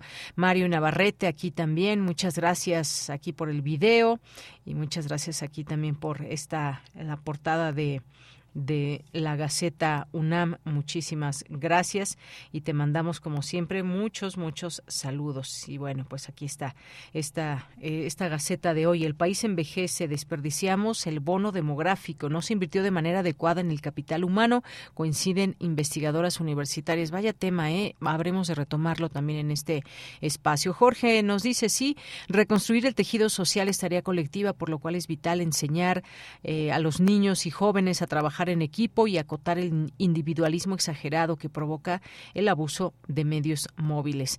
Mayra Elizondo nos dice, no quedó muy clara la explicación, pero en todo caso, ¿qué tendría de malo expropiar si se pone por encima el interés de la nación? ¿Por qué no cambiar las leyes para evitar el entreguismo del país? La REA quisiera ser dueño de México. Yo solicito otras opiniones. Gracias, Mayra. Y sí, estaremos buscando también otros enfoques, por supuesto. Eh, nos acercamos de primera mano a la parte eh, del tema legal de las leyes, a nuestra facultad de Derecho, pero sí, efectivamente, también eh, seguir platicando de este tema. ¿Hasta qué punto, digamos, hasta qué punto puede permitirse el gobierno una expropiación o hasta qué punto es importante también que se ponga el interés público en principio, sobre todo con estas eh, vías que son pues para utilizarlas, para, para darles una, una utilidad específica. Muchas gracias, Mayra. Abelina Correa también, aquí muchos saludos. El Zarco también, muchas gracias. Guadalupe, este, eh, este eh, entrevistado parece que está en la nómina de Grupo México. Híjole, gracias Guadalupe. Eh, David Castillo Pérez, muchos saludos. Marco Fernández dice, no habría que partir de que una expropiación es un cambio de propietario. ¿Quién es el propietario? Bien, pues hablar de todos estos conceptos, sin duda interesante. ¿Qué significa una expropiación? ¿Qué significa una concesión, como, como es la que se tiene eh, dada a Grupo México?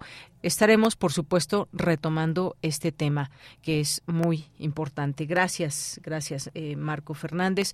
Eh, Abel Fernández nos dice un abrazo al equipo. Eh, muchas gracias aquí en estos días y de cenizas y de volcán. Gracias, Abel Fernández.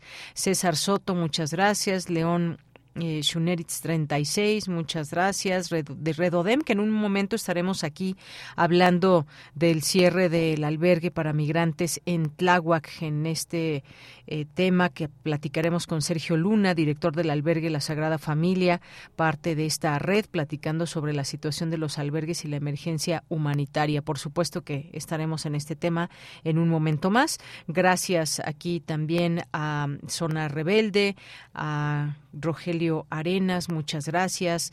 Gracias a David Castillo Pérez, eh, dice súper impresionante. Muchas gracias. Bueno, aquí estamos también siguiendo muy de cerca y ustedes lo pueden hacer este monitoreo al volcán Popocatépetl. Aquí se puede ver por parte de esta página del gobierno de las autoridades, donde en tiempo real podemos estar viendo este monitoreo al volcán. Fabián Robledo, muchos saludos. David Castillo, muy buenas tardes a todos los involucrados en este flamante noticiero. Sugerencia, ¿podrían invitar o entrevistar a la periodista Nancy Flores? Eh, Nancy Flores, sus investigaciones son espectaculares y la que están dando a conocer de mexicanos contra la corrupción es, y aquí nos pone, es eh, súper impresionante. Muchas gracias, David Castillo. Ya la buscaremos y platicaremos de los distintos temas que también desde aquí les proponemos. Jorge, un inicio de semana fructífero para Deyanira Morán, equipo de Prisma RU, Radio e Internautas. También para ti, Jorge, también la Mónada Sin Ventanas, muchas gracias. Ignacio Bazán Estrada, Otto Cázares, que en un momento nos va a platicar sobre volcanes, precisamente su cartografía de hoy. Rosario Durán, vamos con toda la buena actitud. Feliz inicio de semana para ti también, Rosario. Shuyala Basbas, muchas gracias también. Gracias eh, a Refrancito y a todas las personas que se sumen en este momento aquí a Prisma RU. Santiago Luis Enrique también. Jorge, saludos a Prisma y bendiciones, precauciones quienes viven cerca de Don Goyo. Gracias. Le seguimos leyendo con mucho gusto. Por lo pronto nos vamos a la información con Dulce García. Se lleva a cabo la tercera jornada internacional de fomento a la lectura en las bibliotecas universitarias. Adelante.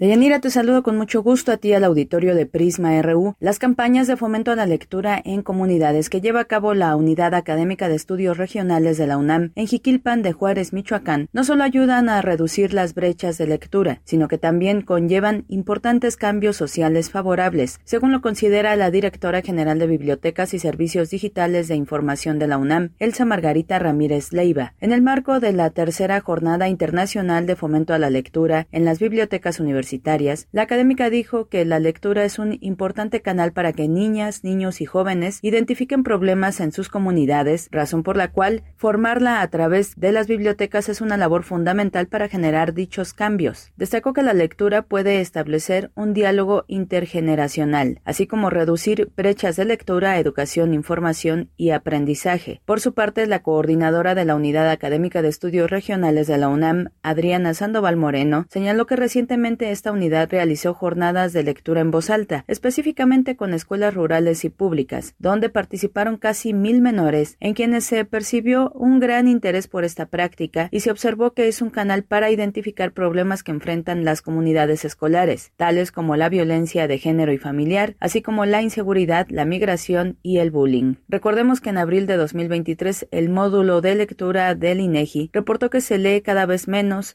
y que la población infantil presenta mayor carencia de estímulos para la lectura, pues 83.0% declaró que sus padres o tutores no los llevan a las bibliotecas, 79.7% dijo que ellos no les leían y 68.3% dijo que no ven leer a sus padres. La tercera Jornada Internacional de Fomento a la Lectura en las Bibliotecas Universitarias, cuyo lema fue La lectura transforma comunidades y cierra brechas, fue organizada por la Dirección General de Bibliotecas y Servicios Digitales de Información Información y la Coordinación de Humanidades de la UNAM. Esta es la información.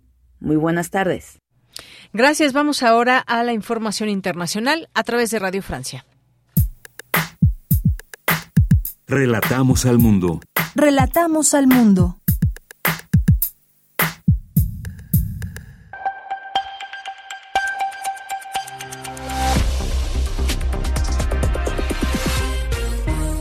Bienvenidos a este flash informativo de Radio Francia Internacional. Mathieu Duxamy lo hace en los controles. Hoy es lunes 22 de mayo y vamos ya con las noticias.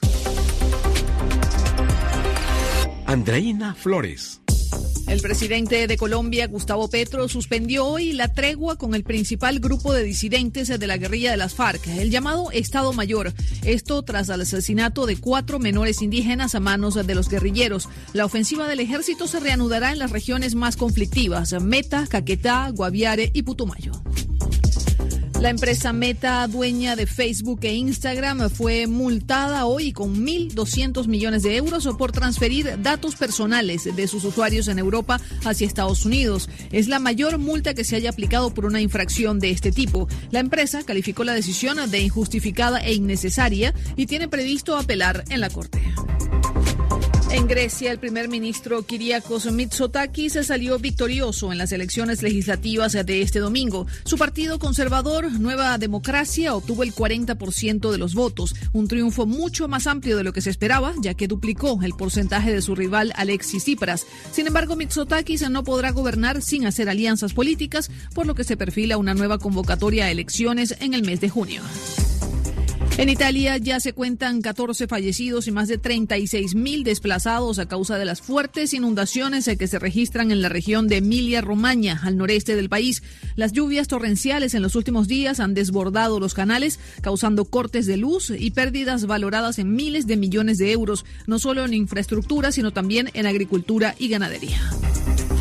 La Federación Española de Fútbol prometió tomar medidas contra el racismo en los estadios, incluyendo cierre de gradas, luego de que un aficionado le gritara mono al jugador brasileño Vinicius este domingo en un partido en Valencia. El presidente de la Federación Española de Fútbol, Luis Rubiales. Lo primero es reconocer que tenemos un problema en nuestro país, de comportamiento, de educación, de racismo.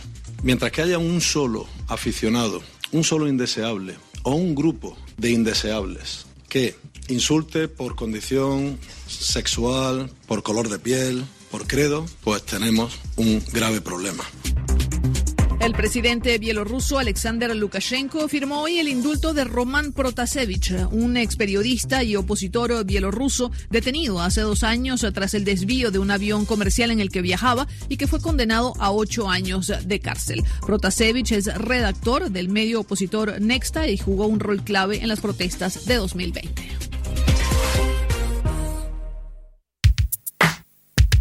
Prisma RU. Relatamos al mundo.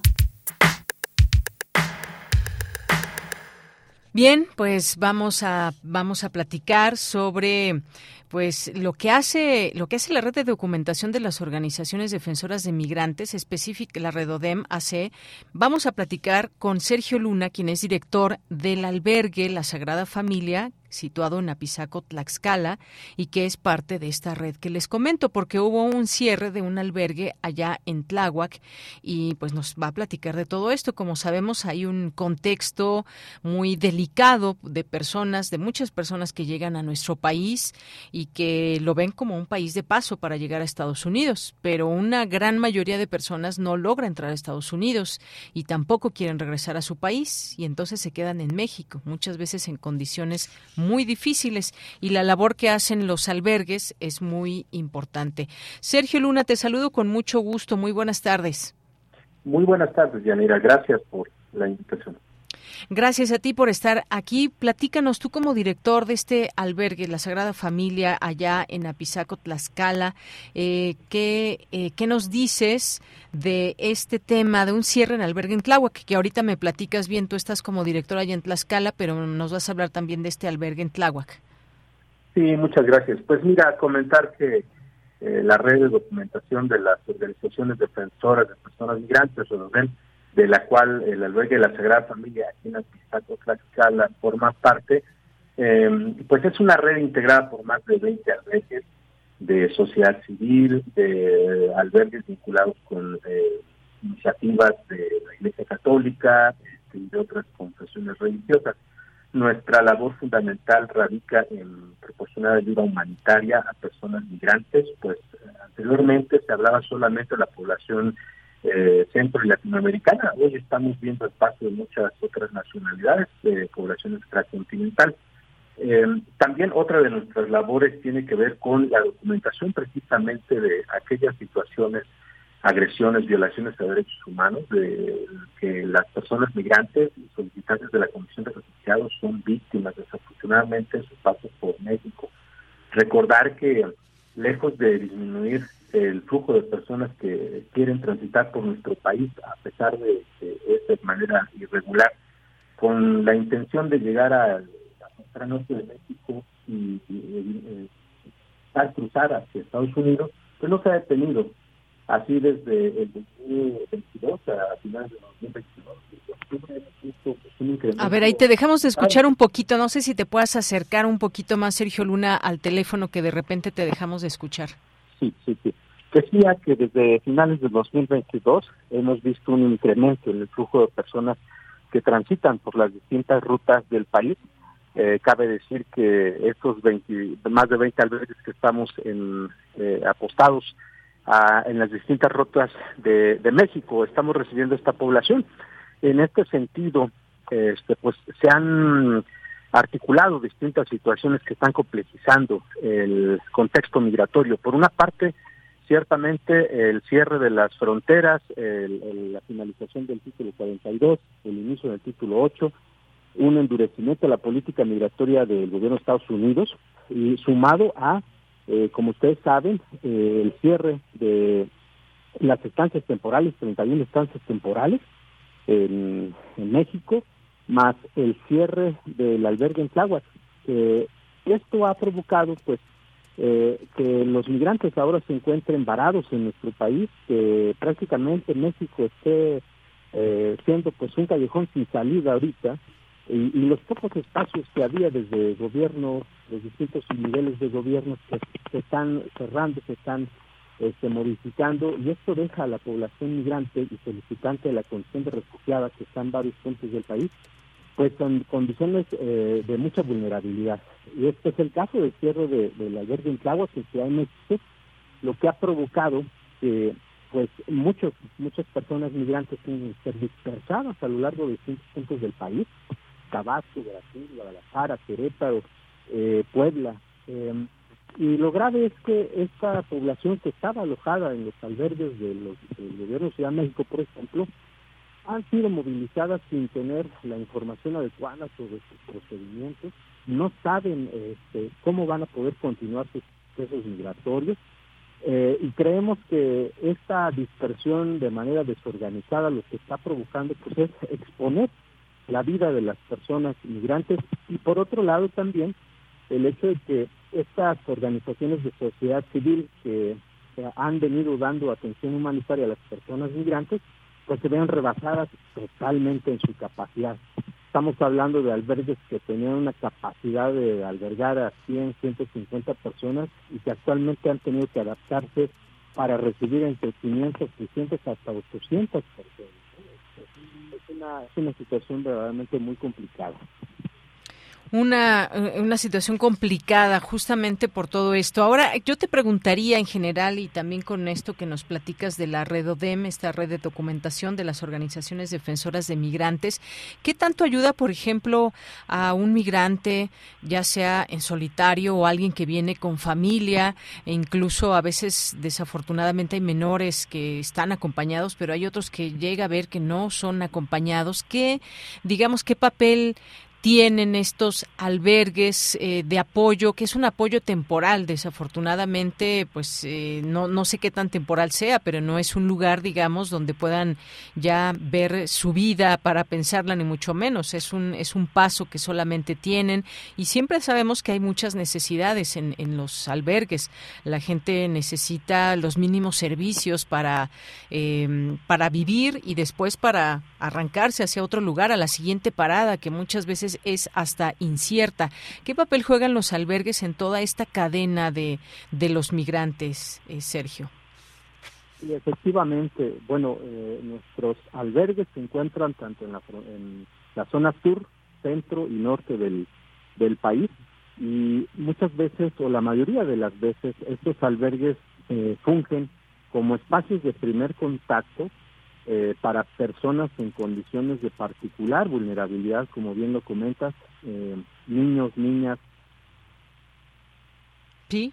eh, familias, núcleos familiares completos, quienes ante el temor de ser detenidos y deportados por las instituciones migratorias, lo que hacen es buscar ayuda humanitaria en estos en estos espacios eh, muchos de los albergues de, de, de eh, actualmente son de corta, de mediana y de larga estancia. Algunos como la Sagrada Familia, que somos un albergue de paso, que estamos para atender eh, el paso inmediato eh, de las personas, sobre todo que siguen utilizando el tren como medio de transporte, pero otros compañeros y compañeras como los albergues de Ciudad de México que están teniendo modelos de atención que buscan incluso la integración de las personas migrantes y solicitantes de la condición de refugiado. Entonces, eh, prácticamente son los, eh, yo podría decir, los únicos espacios donde ellos pueden encontrar tranquilidad, seguridad, poder descansar, atender sus situaciones inmediatas ante la ausencia prácticamente de una política eh, verdaderamente humanitaria eh, de parte de las instituciones gubernamentales, ¿no? Entonces la sociedad civil pues ha hecho su parte contribuyendo a la protección de esta población y eventualmente eh, sí este, vinculando acciones para la protección de esta población como lo son niñas, niños y adolescentes. Muchas veces los albergues incluso tienen que actuar este, pues teniendo a, a, las mismas instituciones gubernamentales a veces en contra desafortunadamente, ¿no? Ante esta política de de control y deportación pues prácticamente este, constante. Que mencionas esto de la sociedad civil, no hay que perder de vista también todo ese trabajo que se hace desde, eh, desde la población civil, que se organiza y que pues da a conocer también estos datos, pero que sobre todo también se une a estas eh, distintas redes, porque esto estamos hablando también de un tema de mucha solidaridad, de mucha necesidad que hay de pues hacernos conscientes de que este paso de las y los migrantes puede ser muy difícil y si juntamos esas manos se pueden hacer se pueden hacer muchas cosas, quizás no todo lo que se quisiera porque pues se necesita por supuesto que las autoridades del más alto nivel de los distintos países, sobre todo los involucrados desde los expulsores hasta México, que es un país de, de paso también y Estados Unidos, por supuesto, pero mm, destacar de manera muy importante la participación de la sociedad civil, Sergio. Por supuesto, creo que eh, nosotros lo hemos considerado de esta forma, que en la organización comunitaria es donde finalmente eh, tenemos que ir construyendo también estas respuestas, estas alternativas a estos grandes desafíos como, como lo es la migración de las personas. Y esto, por supuesto, que también nos eh, lleva a hacer un llamado a las autoridades, eh, por una parte a los gobiernos locales, pues para que se involucren también en la atención de la población migrante que está siendo dispersada en distintos puntos del país. Eh, de igual forma que pues las autoridades en estos procesos de, de detención, de aseguramiento, pues también respeten los derechos de las personas en, movilidad y estén apegados a derechos y que finalmente pues haya un cambio en la política migratoria para que las personas no se vean obligadas a exponer su vida. Eh, desafortunadamente eh, las políticas migratorias llevan a las personas a caer en redes de tráfico, en redes de trata de personas, ante la imposibilidad de poder transitar eh, por nuestro país de forma regular. Entonces, pues, eh, sumar sociedad civil, gobierno, la misma academia, para poder responder a los desafíos de la migración en nuestro país. Muy bien. Bueno, pues Sergio Luna, muchas gracias por estar aquí, por platicarnos de este tema. Tú que estás trabajando tan de cerca con esta población, desde el albergue, la Sagrada Familia, como director, y todas estas eh, necesidades que se tienen que conocer, se tienen que también, pues, darle voz a las y los migrantes desde quienes trabajan con ellas y ellos y que, pues, permitan de este, en este sentido, hacer las exigencias necesarias o los caminos que se tengan que recorrer para que estos, estos albergues tengan un apoyo y puedan seguir recibiendo a personas. Muchas gracias, Sergio. Gracias, Radio Muy amable. Hasta luego, muy buenas tardes. Sergio Luna, director del albergue La Sagrada Familia en Apizaco, Tlaxcala, y que es parte de esta red, la red ODEM. Continuamos. Nacional RU. Ve rápidamente aquí algunos temas nacionales. La Corte invalida en su totalidad el decreto del presidente López Obrador que blindaba obras como, se, como de seguridad nacional. Muchos dirán, bueno, ya nos lo esperábamos. Dice, por mayoría de seis votos, el Pleno de la Suprema Corte de Justicia de la Nación determinó invalidar en su totalidad el decreto que blindaba la información de las obras y proyectos del gobierno clasificadas como interés público y seguridad nacional. Y bueno, pues esta es eh, la nota que mucho que hay que decir efectivamente en torno a lo que a lo que pasa en la corte, pero que lo que pasa antes de que llegue a la corte también, ¿no? ¿Qué, qué está en juego y qué estamos viendo? ¿Por qué se, se, nombra este como tal un decreto? ¿Qué está pidiendo el presidente y ante qué situación? Que puede sonar también como una defensa ante lo que está sucediendo y de que hay intereses muchas veces eh, políticos, económicos, los hay, por supuesto. Hay otra información, un escándalo que se soltó hace unos días de que la, eh, la magistrada Norma Piña habría contratado a Sonia Vargas, una cercana a... Eh, a García Luna. Y bueno, pues se publica en este sentido, esta es una nota que le leo del Universal, dice que en abril de 2023 la Secretaría Ejecutiva de Administración del Consejo de la Judicatura Federal designó a Sonia Vargas Terrero como directora de la Coordinación de Administración del Consejo de la Judicatura, nombramiento que pasó por aprobación de la Comisión de Administración en la que no participa la presidenta de la Suprema Corte de la Nación y titular de la eh, Coordinación de Administración eh, de la eh, Consejo de Judicatura Federal, Norma Lucía Piña Hernández, informaron fuentes judiciales. En una conferencia de prensa que hubo el viernes pasado, el presidente López Obrador aseguró que Piña Hernández contrató a Vargas Terrero, quien fuera directora de recursos materiales de la extinta Policía Federal en tiempos de Genaro García Luna y que está bajo investigación por los contratos que se entregaron en el periodo del exsecretario de Seguridad Pública Federal. Cabe destacar que antes de llegar al Consejo de la Judicatura, esta persona ocupó cargos en el gobierno también eh, actual que ordenó destituir a funcionarios vinculados a García Luna, preso en Estados Unidos. Así que también se hizo un escándalo en este, en este sentido por la contratación de esta persona, Sonia Vargas, y que, bueno, ahí aclaran, no tuvo que ver Norma Piña en esto, pero sí fue contratada. Y todo lo que pues podemos decir al respecto de todo esto. ¿Qué más hay? A mitad de agosto se realizará el primer movimiento de un convoy del tren Maya, dice el presidente López Obrador. Será la primera quincena de agosto cuando se haga el primer movimiento del primer convoy del tren Maya se informó esta mañana durante la conferencia del presidente López Obrador.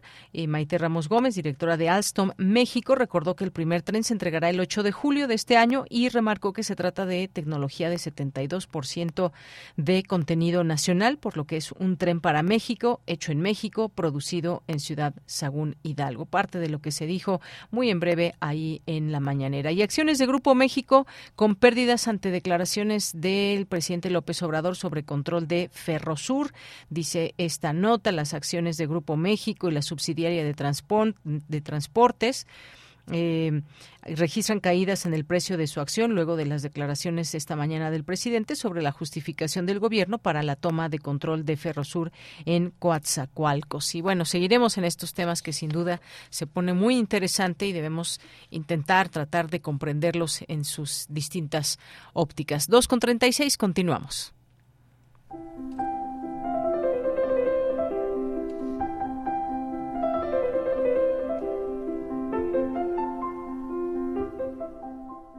Cartografía RU con Otto Cázares.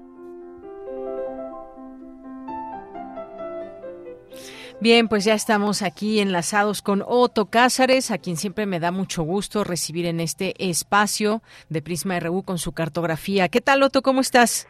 Gusto que es completamente recíproco, querida Deyanira. Estoy encantado de eh, volver a estar por acá. Con un comentario ahora sobre volcanes. Hace rato posté en mi Twitter de qué iba a hablar en hace en este espacio y el doctor Ernesto Priani, también un colaborador querido de Radio UNAM, me pone, qué oportuno. Pues sí, ahora que estamos entre solfataras, entre cenizas, voy a hablarles acerca de volcanes.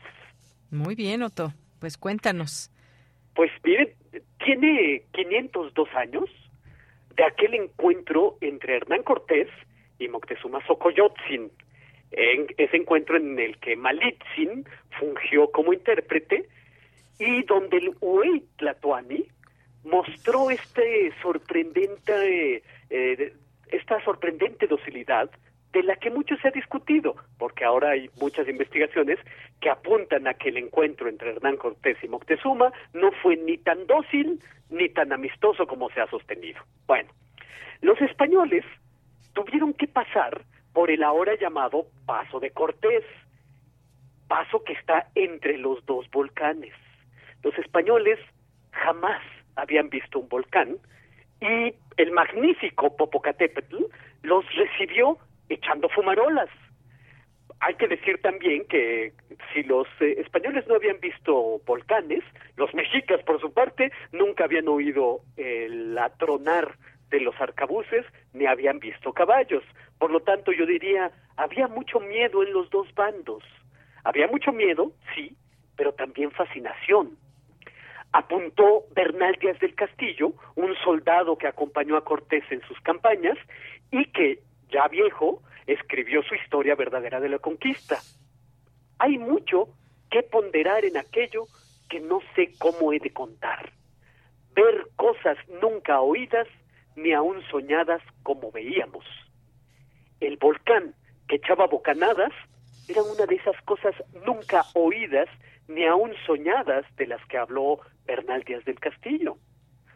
Mucho tiempo después de Bernal Díaz del Castillo, otro español, el genial cineasta Luis Puñuel, no parecía muy de acuerdo con la fascinación que sintió Bernal Díaz del Castillo, porque hay una anécdota que me gusta mucho contar, que es cuando Buñuel estaba rodando el largometraje Nazarín, que fue rodada en México en 1958, en varios pueblitos de la región de Cuautla.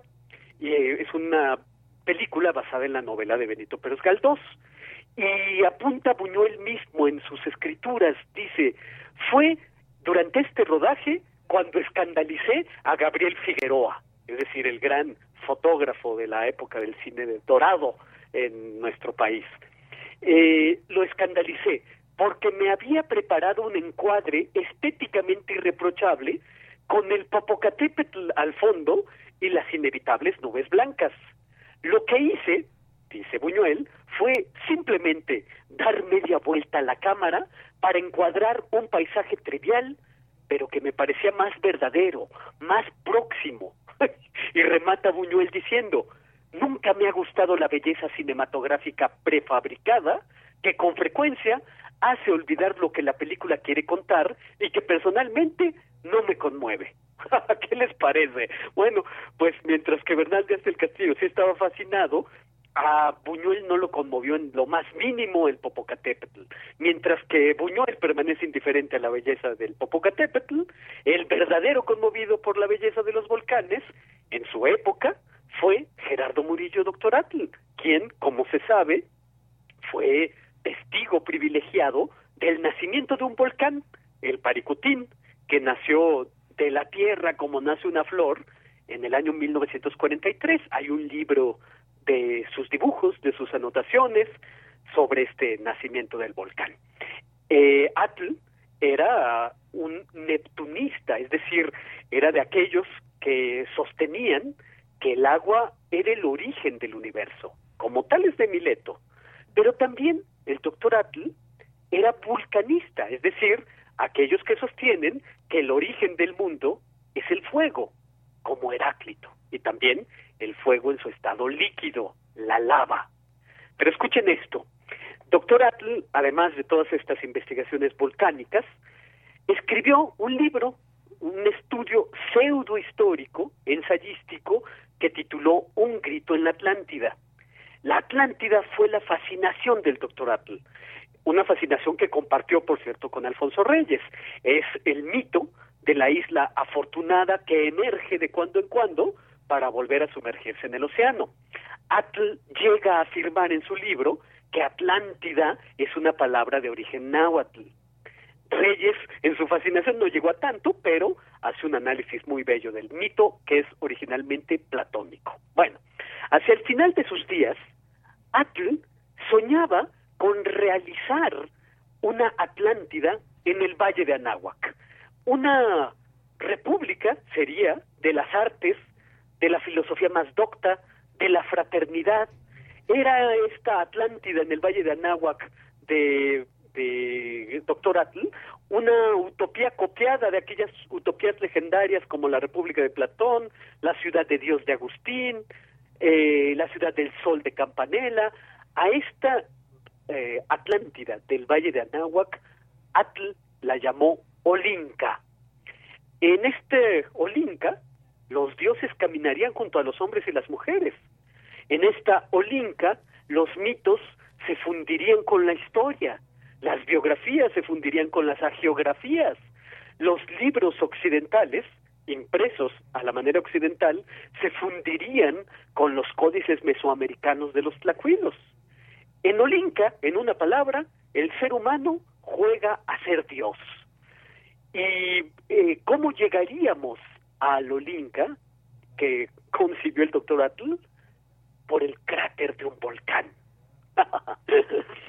Por otra parte, pero siguiendo con el tema de los volcanes en el arte, hay que decir que el poeta alemán Friedrich Holderlin era un poeta muy dado a caminar enormes distancias a principios del siglo XIX. Caminaba Friedrich Holderlin jornadas enteras para ir de una ciudad a otra. Caminaba, por ejemplo, de la ciudad universitaria de Jena a Weimar, la ciudad de Goethe y de Schiller. Y de ahí, de Weimar, caminaba a la ciudad de Nürtingen para visitar a su mamá y de paso para pedirle algo de dinero. Bueno, hay una leyenda en la biografía de Frederick Holderlin que cuenta que en una de estas largas jornadas Holderlin se durmió en la cima de un volcán nevado. De modo que hay que imaginar al poeta Frederick Holderlin como uno de esos personajitos de esas pinturas románticas de Caspar David Friedrich, en las que un caminante solitario de repente, al que siempre vemos de espaldas, de repente ante sus pies se ofrece un paisaje magnífico. Holderlin caminaba entonces entre bosques, caminaba por la orilla de los ríos, en la orilla del río Neckar, por ejemplo, Holderlin tenía que defenderse de unos niños que le arrojaban piedras. Los niños se burlaban de él. O caminaba también por la orilla del cráter volcánico. Holderlin escribió dos de las obras más impetuosas e inflamables del romanticismo alemán, la novela Hiperión y la tragedia de la muerte de Empédocles. Esta última trata de que una vez aparece un niño recién nacido a la orilla de un río. Nadie sabe de dónde había venido ese niño, ni si ese niño tenía padre o madre. Empezó a correr el rumor de que el niño había nacido de sí mismo, como hacen los dioses. Cuando el niño creció, se envolvió en mantos de color púrpura y se ceñía con broches de oro. Cantaba y curaba a los enfermos. Su nombre era Empédocles. Al final de su vida, ese niño, encontrado en la orilla de un río y que vestía de púrpura, se arrojó al cráter del Etna, el furioso volcán siciliano. Después de las condensaciones del talento, de la pasión que implicó la escritura de Hiperión y la muerte de Empédocles, Holderlin perdió la razón. Eh, tenía 35 años cuando pierde la razón y comienza a hablar y a escribir en el idioma de Scardanelli, que era como firmaba sus poemas de ahora en adelante, y que es una mezcla de lenguas. Y a mí no me queda la menor duda, esta lengua de Scardanelli, la lengua de Holderlin, es una suerte de lava poética, porque también los seres humanos podemos estar en estado de erupción. Y esto es lo que yo tengo que decir en esta reflexión radiofónica este lunes 22 de mayo de 2023. Bien, Otto, pues muchísimas gracias. Gracias por este enfoque también de los volcanes y toda esa introducción tan interesante que nos hace, sobre todo ahí al inicio, este encuentro entre Hernán Cortés y Moctezuma. Muchas gracias, Otto. Un abrazo. Estoy encantado. Recibo un abrazo de Yanira y un abrazo también para quienes nos escucharon. Claro que sí, Otto. Y recuerda que el martes es el aniversario 7 de Prisma RU y por ahí nos vemos en la sala Julián Carrillo. lo tengo muy presente. Siete años. Bueno, qué maravilla. Así es. Ya nos, ya tendremos oportunidad de, de conversar. Gracias. Que sí. Hasta luego, Otto. Un abrazo, querida Deyanira. Un abrazo y continuamos. Nos vamos ahora a Cultura con Tamara Quiroz. Cultura RU. Yanira, es un gusto saludarles a través de estas frecuencias universitarias. Muchas gracias a las y los que siguen nuestra transmisión a través de Radio UNAM, ya acercándonos a la recta final de esta transmisión. Y para iniciar la semana les tenemos una recomendación literaria. Les comparto que recientemente Alfaguara publicó Las muertes de Genji de Vicente Errasti, en donde tres expertos en literatura y gráfica japonesa llegan a Ámsterdam para participar en una reunión convocada por una extraña mujer que lleva los dientes teñidos de negro a la antigua usanza japonesa. La vida de cada uno ha estado regida de una u otra manera por la novela de Genji, obra maestra escrita por Murasaki Shikibu hace mil años. Adelantándoles un poco a la mitad de este relato, su protagonista, Genji, el príncipe resplandeciente, muere sin que el lector sepa cómo o por qué, lo que constituye uno de los grandes misterios de la literatura. Entonces, en un monasterio localizado en las montañas aledañas a la ciudad de Kioto, aparece una nueva versión muy antigua que incluye los 54 capítulos de la novela más un documento peculiar con tres versiones distintas de la muerte de Genji. La pregunta es si será alguna de ellas la versión original de Murasaki Shikibu. Para contestarnos y contarnos más detalles sobre esta publicación, nos enlazamos con Vicente Errasti. Él es narrador, traductor, ensayista y editor, ha escrito las novelas Taxidermia, Diorama, La muerte del filósofo y fue, además, ha sido traductor residente en la Universidad de Glasgow y becario del Fondo Nacional para la Cultura y las Artes en la categoría de jóvenes creadores y del Sistema Nacional de Creadores del Arte. Vicente Rasti, bienvenido a este espacio radiofónico. Platíquenos, por favor, cómo surge la idea de reconstruir esta historia milenaria y llevarla a esta, a esta publicación. Sí, mira, bueno, la, obra surge de un deslumbramiento natural de semejante maravilla que es, que es la, la novela de Genji, probablemente la cumbre de la narrativa no solo japonesa, sino una de las de las obras más importantes de la literatura universal, comparable con cualquiera, ¿no?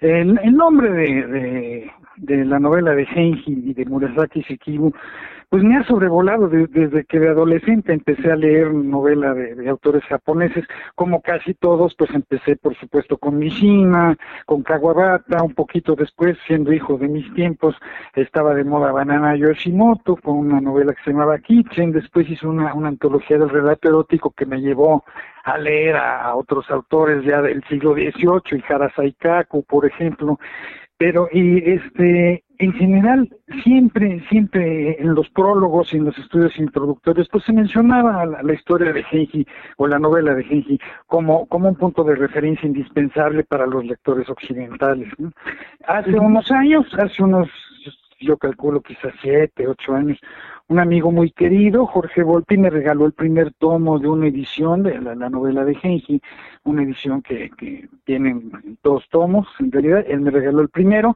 y bueno, eh, empezó el deslumbramiento, ¿no? Yo, yo no podía creer esta, la sutileza de la autora, el, los tonos que manejaba en, en, en el texto, y sobre todo el contexto, el periodo de tiempo que ella refleja que es este periodo de la historia japonesa que se conoce como periodo Heian, que dura 400 años en el que no hay no hay guerra, y entonces esta paz produce una, una sociedad única en el sentido de que se volvió devota de las artes, no había nadie que tuviera cierta altura, cierta, cierta ilustración, que o sea, no, no se tomaba bien que alguien no supiera poesía, que alguien no, no, no, no ejecutara la música de su momento, que era música por lo regular de flautas coreanas o de coto de nueve, doce y trece cuerdas, etcétera. La caligrafía era un elemento importantísimo. Una sociedad que, que, hizo de la belleza un elemento preponderante y que no ha tenido equivalente en ninguna otra época del mundo. ¿no?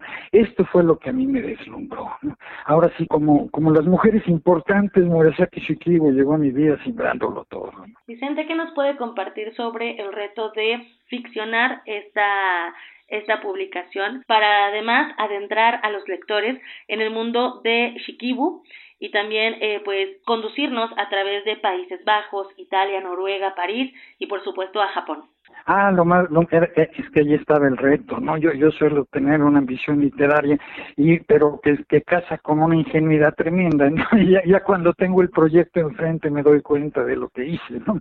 Y tratándose de una cima como la de Shikibu, sí tenía yo que encontrar la forma de, de, adentrar al lector en ese universo, porque bueno, mi novela es 95% ficción, pero sí gira alrededor de esta obra magnífica. Entonces sí yo tenía que encontrar la manera de exponer de qué se trata esta obra que en Occidente no es tan conocida como debiera, sin ser pedante, sin ser pedagógico, porque bueno, era muy fácil caer en estas trampas. Y, y, y pensando en cómo hacerlo, me di cuenta de una cosa. Murasaki Shikibu no escribió para la academia, ni tampoco escribió para la crítica, ni, ella escribió para fascinar. Y dije yo, bueno, si vas a emprender algo así, tienes que, que, que, fabricar historias que fascinen. Digo, no, no porque pretenda yo estar a la historia de este monstruo de la literatura, pero a la altura, perdón, pero sí, sí, sí tenía que reflejar ese ánimo, ¿no? Y me propuse construir este, una novela de novelas y que cada una de esas novelas en realidad tuviera vida propia, tuviera tensión, tuviera suspenso. En, en el fondo, Las muertes de Genji es una novela de un misterio literario, pero, pero no por ser literario tiene menos misterio, es, es una novela que tiene mucho suspenso, entre otras muchas cosas, pero sí fue uno de los retos grandes, adentrarme para traer esta obra a la modernidad. Por otra parte, Tamara, Mira, las grandes obras, las obras de esta talla, las que llevan mil años yendo y viniendo, suelen adaptarse prácticamente a cualquier época. Esa es una de sus fascinaciones. Eh, para mí, para mí esta, este tipo de obras son en realidad hipótesis que a todos nos atañen, ¿no? símbolos en los que todos cabemos y todos terminamos ilustrándonos. Y, por ejemplo, te voy a poner un ejemplo muy, muy peculiar. ¿Quién diría que, que, que las muertes, que perdón, que la novela de Genji podría, ¿quién diría hace 400 años que esa obra podría llegar a ser un estandarte del feminismo, ¿no? O sea, eh, ahora lo es hace cuatro o cinco décadas en Japón y en muchas partes del mundo. Murasaki Shikibu es uno de los estandartes más fuertes del feminismo. ¿Y, por qué? Pues porque realmente pues es una de las autoras más importantes de todos los tiempos. Hay quien la compara con Shakespeare, hay quien la compara con Cervantes, y ese fue Borges, ¿eh? No. Este, Marguerite Yourcenar, después de leerla, dijo que no se había escrito nada más importante jamás en ninguna época. Eh, esta, esta novela tarda mucho en llegar a Occidente, bueno, ya me estoy saliendo del tema, tarda mucho en llegar a Occidente, tarda 900 años en ser traducida a una lengua occidental. El primer tomo de la, de, la versión en inglés sale en 1925 y a los dos meses Virginia Woolf escribe deslumbrada, tan deslumbrada como yo, ¿no? Este, una obra que sabe, que sabe viajar por, por el tiempo. Vicente, para las y los que nos escuchan a través de estas frecuencias y que quieran conocer más de su trabajo, eh, ¿hay alguna presentación próximamente? Sí, sí, el día 24, de, el miércoles 24 de, de mayo, a las 7 de la noche se va a presentar en la librería Gandhi de Miguel Ángel de Quevedo y me van a acompañar, me, me, hizo el, favor de, de, acompañarme Eduardo Antonio Parra, un narrador que yo admiro muchísimo, y un novelista que también admiro, Edgardo Bermejo. Excelente, entonces la cita es el próximo miércoles a las 7 de la noche en esta librería que nos menciona. Muchísimas gracias Vicente por acompañarnos en este espacio radiofónico por ampliarnos el panorama acerca de esta nueva publicación. Se lo agradezco mucho, Tamara. Que tenga usted muy buen día. Igualmente, que tenga excelente día. Vicente Rasti es narrador, traductor, ensayista, editor y autor de Las muertes de Genji. Y bueno, este libro lo encuentran tanto físico como digital bajo el sello Alfaguara. Hasta aquí la información. Que tengan excelente tarde. De Yanira, regreso contigo. Gracias, Tamara. Y pues ya llegamos casi al final de esta emisión. Muchas gracias por su atención. Gracias aquí al equipo, a Marco Lubiana, a Denis Licea, a Sebastián Hernández, a Arturo González, a Enrique Pacheco. ¿Por dónde anda Enrique ahora? ¿Dónde anda toda la continuidad? De aquel lado les mandamos muchos saludos. Ahora los pasamos a saludar. Y aquí en el micrófono de Yanira Morán, en redes sociales, por supuesto, José Carlos Pineda también, que nos acompaña y eh, da seguimiento a nuestras redes sociales. Pues nos despedimos con una canción de eh, de Morrissey, quien hoy cumple 64 años. Hay que recordar que formó parte de esta banda Los Smiths, de Smiths, y esta canción que nos con la cual nos vamos a despedir se llama Sweet Head, que es una canción que se lanzó en 1988. Se hizo un video musical donde se ve a Morrissey recorriendo las calles de Fairmont, en Indiana, Estados Unidos, donde creció uno de sus héroes, el actor James Dean, que recordemos murió a los 24 años por un accidente automovilístico. Nos despedimos con esto de Morrissey Sweethead. Hasta mañana.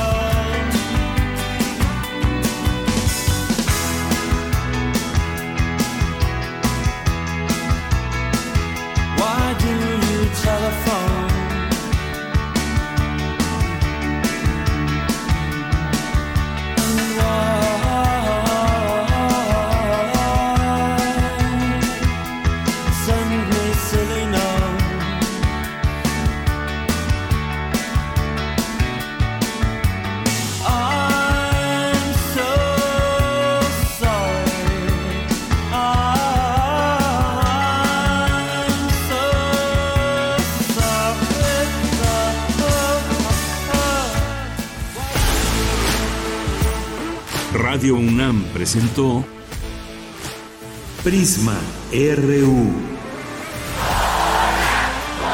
Una mirada universitaria sobre los acontecimientos actuales. Prisma RU. Relatamos al mundo.